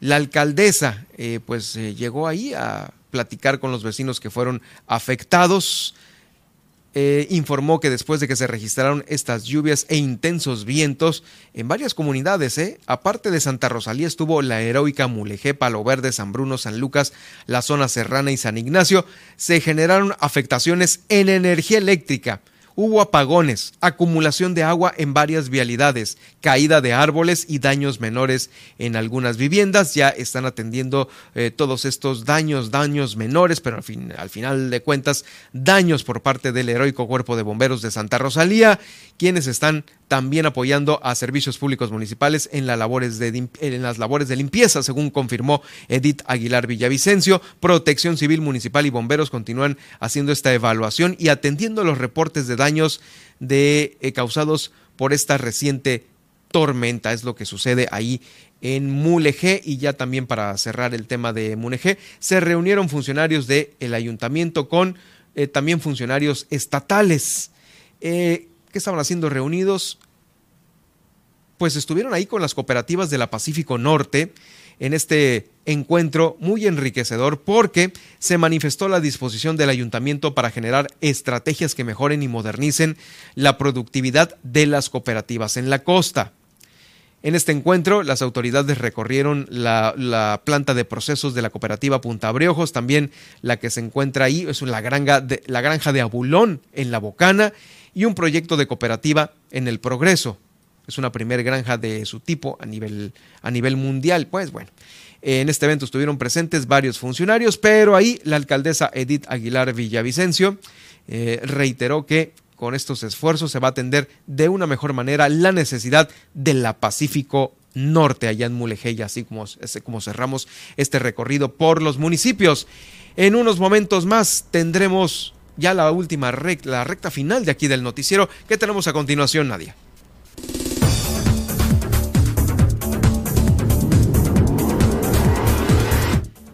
Regresando, no se pierda las principales portadas nacionales e internacionales del día de hoy. Violencia deja sin clases a tres municipios de Michoacán y la Guardia Nacional hará tareas de inteligencia. Además, privan de la libertad y asesinan a madre buscadora de Elota, Sinaloa. Y en la internacional, tras 31 años, eh, aparece víctima de adopción ilegal en Guatemala. Además, hoy tenemos nuestra entrevista y visita con el INEGI y el resumen del día. Esto y mucho más al regresar después del corte en Milet Noticias Baja California Sur. En un momento regresamos.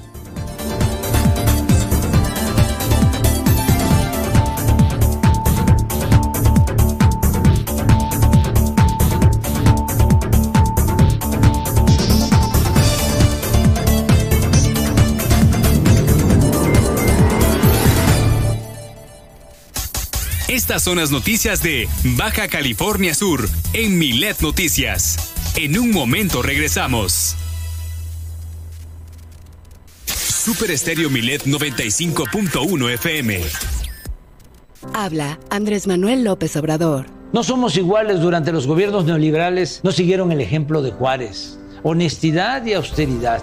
Nosotros hemos ahorrado un billón setecientos mil millones de pesos por no permitir los privilegios fiscales. 200 mil millones por combatir el huachicol.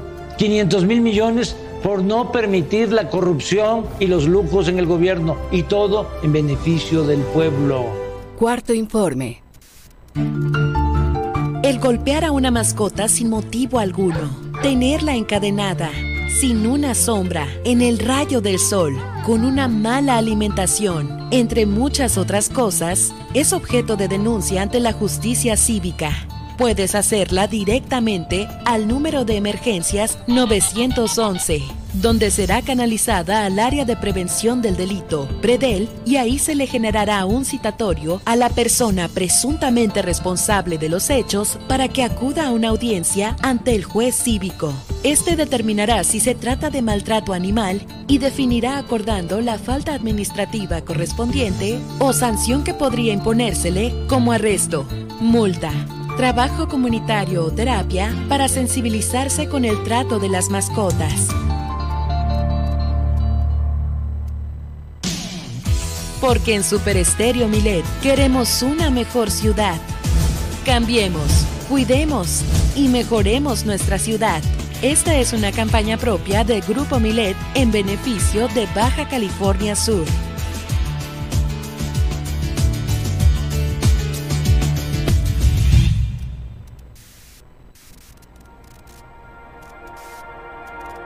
¿Te interesa adquirir experiencia en áreas socioambientales? Con nosotros puedes iniciar tu experiencia laboral.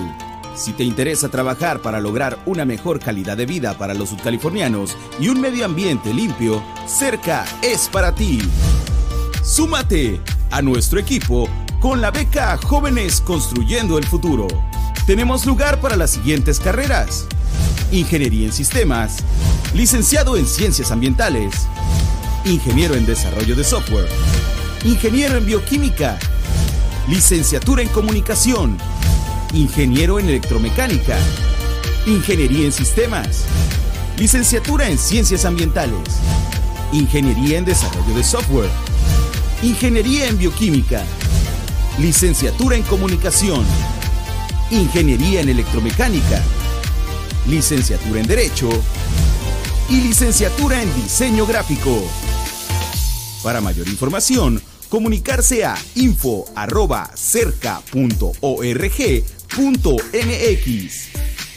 Cerca, energía y aire limpios.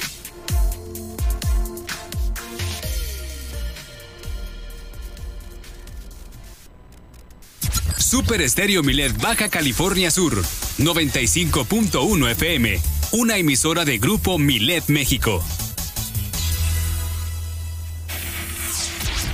Germán Medrano y todas las noticias de Baja California Sur en un solo espacio. Milet Noticias. Continuamos.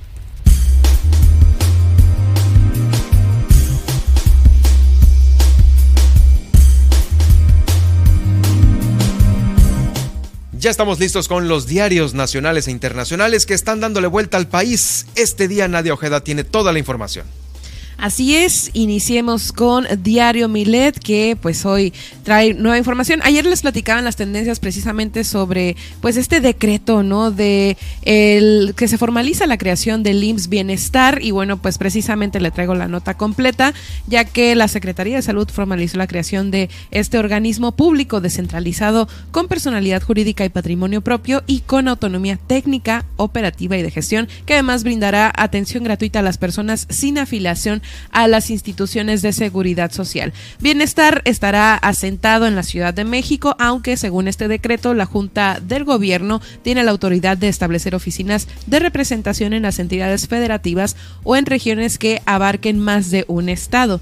El IMSS Bienestar brindará servicios de salud eh, para estas personas y bueno, pues en la Junta de Gobierno el organismo deberá instalarse en los 30 días naturales siguientes a la publicación del, eh, del decreto y estará integrado por funcionarios funcionarias y funcionarios de la Secretaría de Salud, Hacienda, del Trabajo, la de Bienestar y un representante del sindicato mayoritario de los trabajos. La Junta será presidida, presidida por el titular del IMSS actual al cargo, Zoe Robledo. Y bueno, pues este decreto otorga al IMSS Bienestar atribuciones para la operación del modelo de atención a la salud para el bienestar, así como para atender servicios de salud y prevención de enfermedades. También lo va a facultar para integrar una plantilla de trabajadores, administrar sus recursos y suscribir convenios. Encuentra y más información en nuestro sitio milet.com, donde además podrás leer nuestro diario en versión PDF y sintonizar nuestras más de 17 frecuencias transmitiendo a nivel nacional. Grupo Milet cuenta con presencia en Estados Unidos a través de ciudades como Las Vegas, San Antonio, Texas y Oklahoma City. Vamos ahora con el Universal y es que en su portada publican violencia deja sin clases a tres municipios de Michoacán. Y sí, pues estos eh, tres municipios son Suspuato, Benito Juárez y Tuzantla, en donde los alumnos de la educación básica no han podido iniciar sus clases debido a la violencia desatada desde el pasado 24 de agosto, que suma ocho personas muertas. La SEP estatal indicó que por seguridad se, suspuso este inicio de clases del ciclo 2022-2023 eh, hasta el 5 de septiembre, o sea, la próxima semana. Eh, los afectados son 111 escuelas, 87 de primaria, 4 de secundaria y 20 de telesecundaria. Eh, pues bueno, la suspensión de clases es un síntoma ¿no? de esta situación que se vive en la región y precisamente este diario, El Universal, pues le hizo una entrevista a las personas afectadas, ¿no? A los padres de familia quienes informan pues que esto es una situación de guerra, pues de violencia y que pues tiene que ver una situación situación con un conflicto interno entre cárteles. Vamos ahora con el Excelsior que publica Guardia Nacional hará tareas de inteligencia. Así es, pues bueno, la iniciativa del Ejecutivo Federal para que la Guardia Nacional esté bajo el control operativo de la Secretaría de Defensa Nacional también amplía sus funciones de la corporación. La propuesta de reforma a cuatro leyes secundarias plantea incorporarle de manera expresa servicios de investigación e inteligencia, además de permitir eh, rentar la Guardia Nacional a particulares, en específico a personas físicas y morales, cuando se requiera preservar la seguridad de bienes nacionales o de actividades concesionadas por el Estado, también a representantes de gobiernos extranjeros en México. La semana pasada, Adán Augusto López, el secretario de eh, Gobernación, adelantó a los diputados de Morena que la iniciativa se enviaría este primero de septiembre al inicio del periodo ordinario de sesiones para darle carácter preferente como marca la Constitución. Sin embargo, la propuesta apenas llegó el día de ayer y eh, pues por lo que la mesa directiva de la Cámara de Diputados pues eh, lo seguirá como un trámite regular y no de urgencia. Eh, pues fíjese que esta iniciativa considerará prestar dichos servicios a personas, como decía, físicas o morales cuando se requiera preservar la seguridad de bienes nacionales o de actividades concesionadas por el Estado. El pago de estos servicios sería la Secretaría de Hacienda y Crédito Público por concepto de contraprestación. También establece que el personal naval y militar asignado a la Guardia Nacional continuará sujeto al foro militar en caso de eh, comisión de infracciones contra la disciplina eh, castrense. Vamos ahora con el Sol de México y es que privan de la libertad y asesinan a madre buscadora de Elota, eh, Sinaloa. Fíjense que esto fue en el pleno Día Internacional de las Víctimas de Desaparición Forzada, en donde pues esta madre, ¿no? Que pertenecía al colectivo de búsqueda, pues fue privada de su libertad en su domicilio. Se trata de Rosario Lilian R, de 44 años de edad, quien tenía, tiene a su hijo Fernando desaparecido desde octubre de 2019 en la Cruz de Elota, Sinaloa. La privación, como le digo, de Rosario se llevó a cabo la noche del martes alrededor de las 9 cuando se encontraba en su eh, pues en compañía de su otro hijo de 17 años y en el inmueble irrumpieron eh, pues dos sujetos armados y se llevaron a Rosario de manera violenta, quien horas después eh, aparecía al lado aparecería, perdón, al lado de las vías del tren por la avenida Manuel Pilar Abraham de la colonia Víctor Manuel Quintero. Fíjese que además de su hijo Fernando también tenía a una hermana desaparecida y desde hacía tres años pues también la buscaba, ¿no? Entonces pues bueno, este acontecimiento como le repito pues apareció, se suscitó precisamente el Día Internacional del Desaparecido Forzado. Vamos ahora a la nota internacional y es que fíjese que la UNESCO alerta que 244 millones de niños siguen sin ir a la escuela. Eh, pues eh, sí, pues es una cifra que retrocede desde hace 20 años, aunque sigue siendo eh, preocupante, ¿no? Así lo indicó la ONU para la educación, la ciencia y la cultura. de los 244 millones de niños de 6 a 18 años no escolarizados, más del 40%, o sea, 98 millones viven en África. pues también, aunque que, en el 2000 pues la situación afectaba más a las a los niños, perdón, más a las niñas que a los niños. La diferencia entre géneros se redujo a cero, así lo apunta la UNESCO, alertando pues que no obstante eh, pues esto sigue siendo preocupante y así es como lo informa ante eh, la cuestión de la educación y más que ya sabe pues en estos tiempos de pandemia pues se agravó más. Y pues hasta aquí la información Germán, eh, pues seguiremos más al pendiente y pues por lo pronto continuamos. Mañana, mañana, van a estar los titulares a todo lo que da con el informe del presidente que le recuerdo que terminando el noticiero, pues si usted está interesado en escucharlo, lo puede hacer este, a través de eh, las, eh, los medios que ya conocemos. Me parece que también lo íbamos a transmitir nosotros. Ahorita se lo vamos a confirmar. Ok, muy bien. Muy bien, pues eh, gracias Nadia. Ahorita nos saludamos en el informe. En el informe, en el, en el resumen. En el resumen, sí.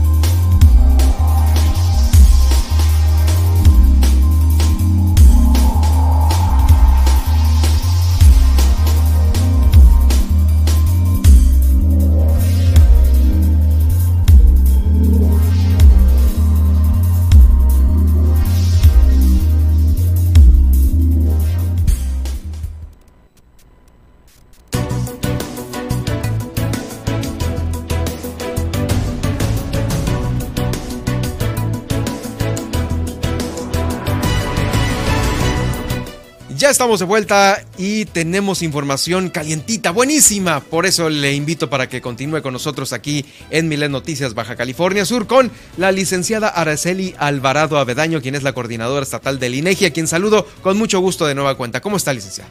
Muy bien, gracias. Buenas tardes, Germán. Muy bien, muy, eh, también muy buenas tardes para usted.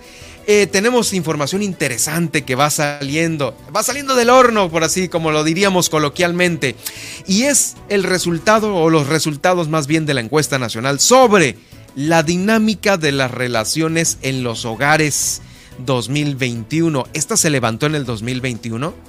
Correcto, sí. En pleno encierro, ¿no? en pleno encierro, eh, se levantó de, octubre a noviembre del 2021. Sí, ya estábamos saliendo. Ya estábamos saliendo, pero así como los demás proyectos que tuvimos que levantar en campo a partir del mes de julio, pues este fue uno de los que tuvimos que levantar en esas condiciones y en sí esta encuesta eh, que nos permite medir la prevalencia. ¿Qué es la prevalencia? Es que tanto qué porcentaje de mujeres mayores de 18 años han sufrido alguna situación de violencia en los hogares.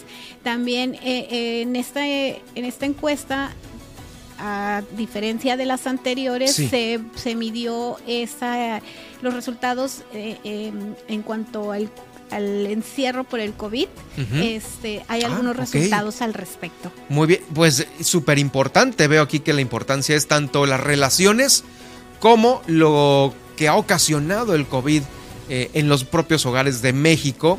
Y, esto se levantó, como bien me lo dice, en el 2021. Del 4 de octubre al 30 de noviembre eh, fue el levantamiento y ya tenemos los resultados. Eh, ¿Cuántos tipos de violencia se pudieron ubicar en, esta, en este levantamiento? Sí, mira, em, de acuerdo a otros levantamientos, porque desde 2003 llevamos ya una serie de información con, este, con esta encuesta y hay cinco tipos de, violencia que se miden, que es la psicológica, la física, la sexual, la económica o patrimonial. Eh, y también medimos en dónde se lleva a cabo, en, en la escuela, en lo laboral, en lo comunitario, en lo familiar y en la pareja. Es decir, la pregunta se hace en la casa, en los hogares. Sí, llega un entrevistador a las viviendas y le pregunta a las mujeres mayores de 18 años eh, situaciones de violencia que han vivido en dos, en dos periodos, a lo largo de su vida y en los últimos 12 meses. Quiere decir que de, de octubre del, del 2020 a octubre del 2021. O sea, en, dentro del, de, las preguntas, así es. Nosotros llegamos en octubre del 2021 y le preguntamos sobre un año anterior y a lo largo de su ah, vida. Ah, no, entonces sí, las preguntas fueron respecto al encierro total. Sí, claro, comprendieron el encierro, sí. Y son respuestas que involucran, como bien lo comenta, el ámbito escolar, laboral, comunitario, familiar y de pareja es más o menos lo que abarca toda la, todo ese tipo de respuestas, ¿no? Correcto, así es. Es, es toda la, situación de violencia que viven las mujeres en México eh, en esos ámbitos. Y entrando en materia, ¿cuál de estas eh, cinco tipos de violencia eh, tiene un mayor y menor porcentaje? ¿Cómo las podemos ir acomodando en relación a la jerarquía? Ok, mira, de los resultados eh, levantados de esta encuesta, de los de las 50.5 millones de mujeres aproximadamente que están en edad de 18 años y más, eh, en México experimentaron el 70.1, o sea, 7 de cada 10 mujeres han experimentado una situación eh, de, violencia. de violencia, por lo menos a lo largo de su vida. Ok. ¿Sí? Ahí en los últimos 12 años, el 42.8%. O sea, 4, cuatro mujeres, 4 de 10. En el último año eh, del periodo, 2020 a 2021 sufrieron una situación de violencia, ya sea eh, psicológica, física, sexual o, o económica. Pero en, en, el periodo evaluado, es el 70%, ¿no? Así es. Siete de cada 10. Siete de cada 10 a lo largo de su vida. Ah, a lo largo, de, largo su vida. de su vida. Y cuatro en el último año. En el último año, muy bien, ahí está. Así es. Y la mayor em, prevalencia se dio en lo psicológico. En lo psicológico, es cinco de cada 10 mujeres eh, experimentaron una, una situación. Una violencia psicológica. Psicológica en primer lugar. Ahí entran las amenazas, los gritos o bueno, detalles así. Sí, sí, sí, este, situaciones que, que, que ponen su, su este en una situación vulnerable de, de, no no entran golpes porque sería la física es más más de una palabras situación de palabras más sí de claro. palabras, entonces la psicológica fue está en primer lugar. Así es. En segundo lugar Sí. está la sexual. Ah. así es. En tercero la física. Que ya es propiamente una violación yo una creo no violación sí es tocamientos este una una violación ya ya este, Consu- eh, completa. consumada, ajá, así sí. es este de ese de ese tipo son las sexuales y por último son las económicas eh, que por dinero eh, manipulan este no te doy dinero entonces no no puedes salir este o te disminuyo el dinero y, y tienes menos posibilidades de, de hacer tus cosas. Ese es otro a ver pero primero está la psicológica. Primero la psicológica Luego la sexual. luego la sexual después la física y por último la, económica. la física son los, los golpes los no golpes sí. Ese es con un, un 34.7 eh, tres mujeres un poquito más eh, manifestaron tener una una violencia una con golpes violencia no con golpes así es luego le sigue la económica qué ejemplo podemos poner en la económica La económica, como te mencionaba, es, eh, por ejemplo, eh, no darle dinero, no darle dinero para que pues no tenga dinero Ujú, para sí, salir. claro. Sí, que la pensión, ser, detalles o así, algo- ¿no? comprarse algún alguna situación este, que propia de una quiera. situación de matrimonio de concubinato no ah, ahí eh, también puedo, puedo decirte que Lendiré analiza cinco ámbitos, cinco ámbitos en donde, en donde les, nos permite medir en lo comunitario, en lo laboral, en lo escolar, en la pareja y en lo familiar. Sas. ¿sí? Entonces, en, en esos cinco ámbitos pu- pudimos medir eh, qué tanto, qué tantas situaciones de violencia se dieron contra en dónde se da la mayor en lo comunitario. En lo comunitario. en lo comunitario, en la calle, por desconocidos, por Ok. que eh, ahí entra desde que, que te hicieron alguna Pensó que me- propuesta. pensé que me iba a decir en el hogar Fíjate que no, que es el último, es en lo familiar, es el menor. Es el menor, a ver entonces me está diciendo que después del encierro de la pandemia no no hubo tanta violencia en los hogares Digamos que sí hubo, pero no es la principal. Sí, sí, sí, sí se... en, en una generalidad social no en una gener- digamos sí. que la principal violencia está en las calles Correcto. Ok. Totalmente. En, en las calles es, es este. Es la comunitaria, la- la- donde estamos ahorita. Así es, así es correcto. El 45.6, o sea, cuatro de cada 10 mujeres, Ujú. manifestó tener una situación De de, violencia. violencia. por un por- en una situación de, de- en la De calle, calle, ¿no? En la calle. Ajá, por un desconocido, alguna propuesta, este de, atención al público eh, en, la misma en el coche no sé algo ¿no? Así es. Y en los últimos 12 meses, en el año anterior, a lo levantado, fueron eh, do- 22.4. Ok. 22.4 y en lo familiar eh, derivado de, de una mm, situación metodológica ahí nada más tenemos el dato de los últimos 12 meses en lo familiar. Y en lo familiar ah, fue de 11.4 Ok, eh, eh, a ver, entonces, de los lugares en donde hay más violencia, primeramente en la calle, así es. Luego, primero es fue en la calle, luego el, el, el 45.6 en lo comunitario, en pareja el 39.9, ok, en pareja, eso es otro, en lo escolar el 32.3, o sea, está casi igual que el de eh, entre parejas y en lo escolar, ¿no? así es, en lo laboral el 27.9 y en lo familiar en los últimos 12 meses el 11.4. Ok, en el círculo familiar, en el primer círculo familiar, me imagino que es esto, ¿no? Correcto. Sí. Sí. Pues ahí el tema laboral, este, pues sí, no, no le conviene a muchos pelearse dentro del trabajo, ¿no? Eh, ahí, ahí en lo laboral se mide principalmente el, las situaciones que se dan, no, no tiene que ver con jerarquía, pero sí puede ser con compañeros de trabajo. O Alguna rencilla con- por con ahí. su- con sus jefes, pueden ser este su supervisor que tuvo algún algún tipo de, situación discriminatoria pudiera ser. Eh, te traigo situaciones en particular ah, que, se dan por por discriminación.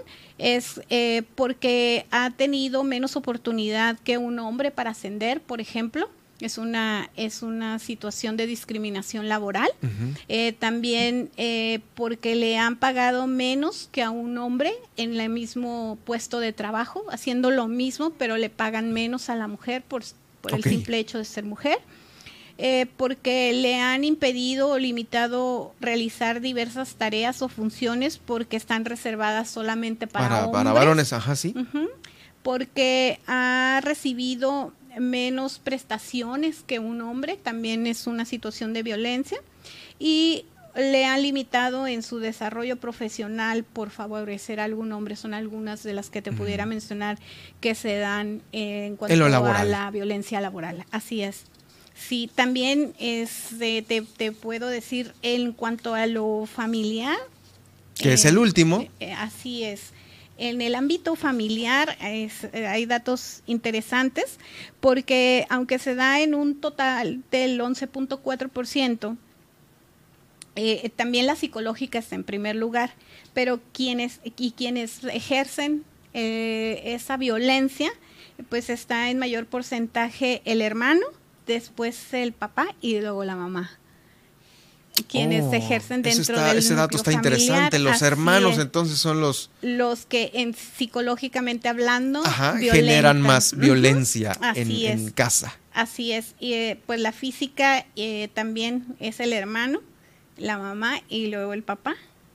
Y en lo sexual están o sea el hombre a lo último en la violencia física del hogar. En la sí el papá. El papá es el, es, más violenta físicamente una mujer que un varón Mm, sí, eh, en el ámbito familiar. En el ámbito familiar, sí, La mamá es como más, este, pues sí, reflejó que es un eh, un 14.5 a diferencia del papá que es de un 13.3 un punto ah bueno un punto. no, es, no, es, mucha la diferencia sí es este eh, fue más violenta la mamá que, que, el papá. Pero les ganan los hermanos. Pero le ganan sí, y yo creo que ahí el comentario es ojo ahí con los con los con los hogares en donde vete con tu hermano o este, hazle caso a tu hermano o por, por zafarse de alguna responsabilidad, no, pues le están mandando al otro pobre chavo a la, al, a la hoguera, ¿no? Con el hermano, que es el que está saliendo ahorita con los mayores, índices, de violencia en casa. así es, que, que, ah, qué interesante. ejercen la violencia. Que ejercen la violencia. Que ejercen la violencia. Y en cuanto a lo sexual, están los primos en primer lugar, los tíos en segundo lugar y otro familiar en tercer lugar, en cuanto a lo familiar. no, a lo sexual. A lo sexual en lo familiar. en lo sexual y en lo familiar, así es. Ok, o sea que hay, ahí hay los primos en primer lugar. Los primos en primer lugar, los tíos en segundo lugar y otro familiar, otro familiar. en tercer lugar, así es. Con un, ¡Sas! Sí. Ahí esa también es preocupante, ¿no?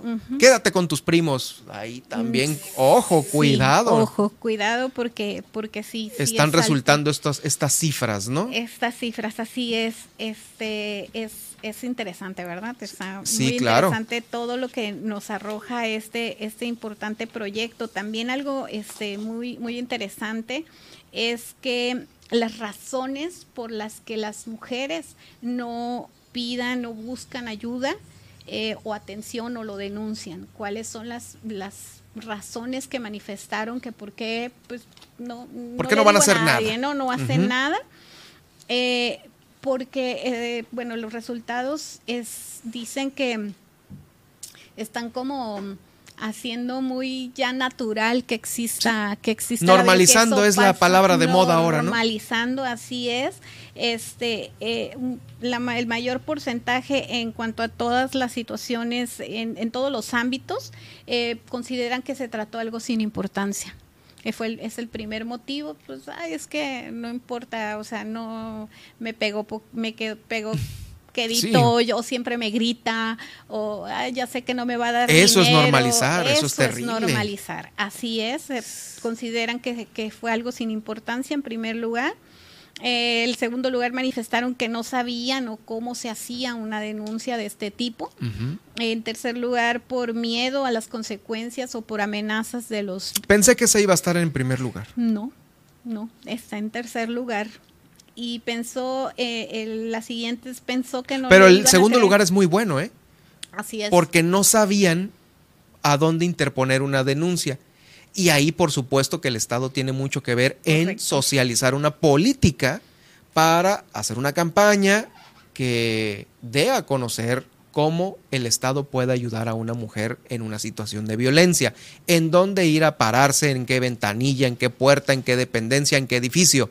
Eso no se tiene. No, caes en el punto clave de, de, este, de, esta, de estos resultados. ¿Para qué sirven? Exacto, porque en un segundo lugar quiere decir que si están interesadas en, que, en, resolver eso. Si quiero que, no se quede así la cosa porque me violentaron, pero no sé cómo hacerlo. Correcto, correcto. Si estuvieran esa respuesta en un quinto lugar o en un, híjoles, pues a lo mejor ahí están, ahora sí que con una ayuda más complicada de, de, aplicar, pero están en el segundo lugar. O sea, sí hay muchas mujeres que necesitan saberlo hacer para hacerlo. Correcto. Así ¿El primero cuál es? El primero es porque normalizaron. Ah, normalizaron, normalizaron, la situación, sí. En tercer lugar, por este miedo a las consecuencias. En cuarto, porque pensaron que le, no les iban a creer o les iban a echar la culpa no les iban a creer o les iban a echar la culpa. Ok, sí. Y el último, por vergüenza. Ok. Por vergüenza. Y pues diste en el clavo en cuanto a para qué sirven toda, toda esta información, ¿no? Yo creo que eh, este y, y, muchos de los proyectos que realiza el INEGI es una herramienta fundamental para el diseño, para el seguimiento para la evaluación de las políticas públicas. Sí, eh, Todas estas que nos ayuden a prevenir, atender, sancionar y erradicar la violencia contra las mujeres. Híjoles, qué, qué, qué, interesante está esta y pues está muy lejana la de cada cinco años que se levanta esto, ¿no? Sí. Sí. Afortunadamente tenemos calientitos estos resultados, ¿no? Está bien. Pero de aquí a cinco años, o sea, es bueno, una ventana muy larga, ¿no? Sí, sí, pero hay tiempo para para, en sí traigo la, eh, eh, la mm, ¿qué te diré? La comparación respecto al año anterior que levantamos, que fue en 2016, no hay mucha diferencia, pero sí subió en cuatro puntos porcentuales. Por ejemplo, en, en el 2016, el total, seis de cada diez este experimentaban ah, experimentaban eh, ahora son siete o sea, ah, 70, sí subió. 70 eh, de 66% el 70% son 4, puntos porcentuales que respecto al, al, anterior levantamiento no o sea sí es importante sí es necesario este emitir políticas públicas en apoyo a, a la disminución de la violencia contra las mujeres definitivo, qué bárbaro, ¿eh? Así es. Pues así están las cifras. ¿Algún dato más sin que no, se nos haya pasado? Pues hay muchos. Sí, hay, bueno, igual y los este podemos pues, dejar para el próximo programa porque me imagino que no nada más eh, estos trae la encuesta, una encuesta muy importante. Este eh, se realizó en los cinco municipios de Baja California Sur estos datos locales. Sí, sí, ah, la muestra, la muestra eh, eh, fue en más de 40 mil viviendas a nivel nacional para que tenga representatividad nacional y estatal. Eh, se levanta con representatividad estatal, se levanta en todos los, los municipios, en las áreas principalmente urbanas, pero es con representatividad estatal. o sea, te refleja eh, la situación del Estado. Y en términos generales, Baja California Sur se encuentra eh, a, la mitad de, del más, entre el más alto y el, y el más bajo, casi en todos los ámbitos. Está, eh, estamos en la media. Estamos, no, estamos arriba de la media, pero entre el más bajo y el más, y el más alto, en donde, donde se determinó mayor porcentaje de, incidencia de violencia eh, y el menor estamos a la mitad. A la mitad, ahí está el dato. Pues muchas gracias por traernos estos datos por demás importantes, los vamos a tomar en cuenta, claro, en, cualquier eh, comentario editorializado, ¿no? Eh, para lo que es el día a día en las noticias. Muchas gracias. Le agradezco mucho a Araceli Alvarado Avedaño, coordinadora del INEGI en Baja California Sur, por estar este día aquí en Milet Noticias. Gracias a ti, Germán. Buenas tardes. Gracias, buenas tardes. Nos saludamos la próxima semana con un tema eh, si no es este mismo, para ir también desmenuzando los datos, algún otro también de igual importancia. Muchas gracias. Vamos rápidamente al resumen.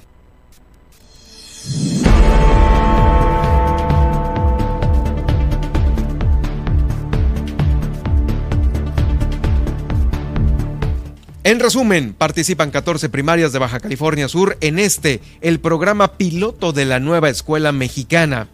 También entregaron certificados de primaria y secundaria a 29 personas privadas de su libertad aquí en el estado. Le quiero comentar que eh, para una respuesta rápida ante los fenómenos hidrometeorológicos, la Secretaría de Salud en Baja California Sur está actualizando sus protocolos. En este estudio estuvo Pilar de Luna, nuestra psicóloga infantil. El tema de hoy, la disciplina con respeto en las escuelas. Y hablamos también de esta escuela en Missouri, Estados Unidos, que ya permite los golpes eh, de los maestros hacia los alumnos, si es que los papás lo autorizan. ¿Quiere usted saber más de este tema? Pues escuche el podcast que está ahí en Germán Medrano Nacionales de YouTube, más fácil para localizarlo, o también en Facebook y Spotify. Desde Los Cabos, Guillermina de la Toba nos informó sobre este, eh, proyecto de electrificación y lotificación en este, eh, en este municipio de Los Cabos. Ahí estuvo la directora del INVI, Fernanda Villarreal. También el diputado José María Vilés entregó la Junta de Coordinación Política y de Gobierno del Poder Legislativo a Luis Armando Díaz, quien estará en este cargo hasta el 2023. ¿Y a dónde se va el diputado José María Vilés? Pues se va nada más y nada menos que a la presidencia del primer periodo de sesiones del segundo año legislativo de la legislatura número 16, ahí del Congreso del Estado. Va a presidir temas importantes de la agenda legislativa, como el económico, el próximo presupuesto para el 2023 y claro el presupuesto para los municipios. Eh, también aquí en la capital del estado esta semana se han terminado los trabajos de al menos ocho vialidades. Entregó el Ayuntamiento de La Paz más de un millón de pesos a los transportistas como parte del fondo de transporte que tiene el ayuntamiento. Proyectan la reconstrucción de esta barda en el panteón que se cayó y por ahí entra todo mundo, inclusive los que van a robar las tumbas. En Santa Rosalía sí, hubo destrozos por parte de estas lluvias y vientos en Santa Rosalía, la heroica Mulegé, Palo Verde, San Bruno, San Lucas, la zona cerrada, serrana y San Ignacio, caída de árboles, falta de energía eléctrica, cortes eléctricos y daños en casas habitación. Y en la nacional e internacional. Violencia deja sin clases a tres municipios de Michoacán. La Secretaría de Educación eh, estatal indicó que por seguridad se pospuso el inicio de clases en, los en estos municipios del, eh, hasta el 5 de septiembre. Además, la Guardia Nacional hará tareas de inteligencia, ya que particulares podrán contratar a la corporación. Eh, pues esto plantea el documento que ya no será discutido con carácter preferente, pues para eso debe haberse recibido el día de hoy. Además, privan de la libertad y asesinan a madre buscadora de Elota, Sinaloa. Y Rosario Lilian tenía a un hijo desaparecido y era integrante del colectivo Corazones sin En la cruz. Y en la internacional, la UNESCO alerta que 244 millones de niños siguen sin ir a la escuela. De los 244 millones eh, de 6 a 18 años no escolarizados, más del 40% viven en África subsahariana. Y pues hasta aquí la información. Gracias Nadia, ¿dónde te seguimos y te, escribimos? Pueden encontrarme en Facebook, estoy como Nadia Ojeda Locutora, y en Twitter como arroba guion bajo Nadia. Y a mí me puedes seguir en Germán Medrano Nacionales de Twitter y también eh, no, perdón, en arroba Germán Medrano en Twitter y en Germán Medrano Nacionales de Spotify, de YouTube y de Facebook donde va a encontrar esta emisión. Gracias, nos escuchamos la próxima.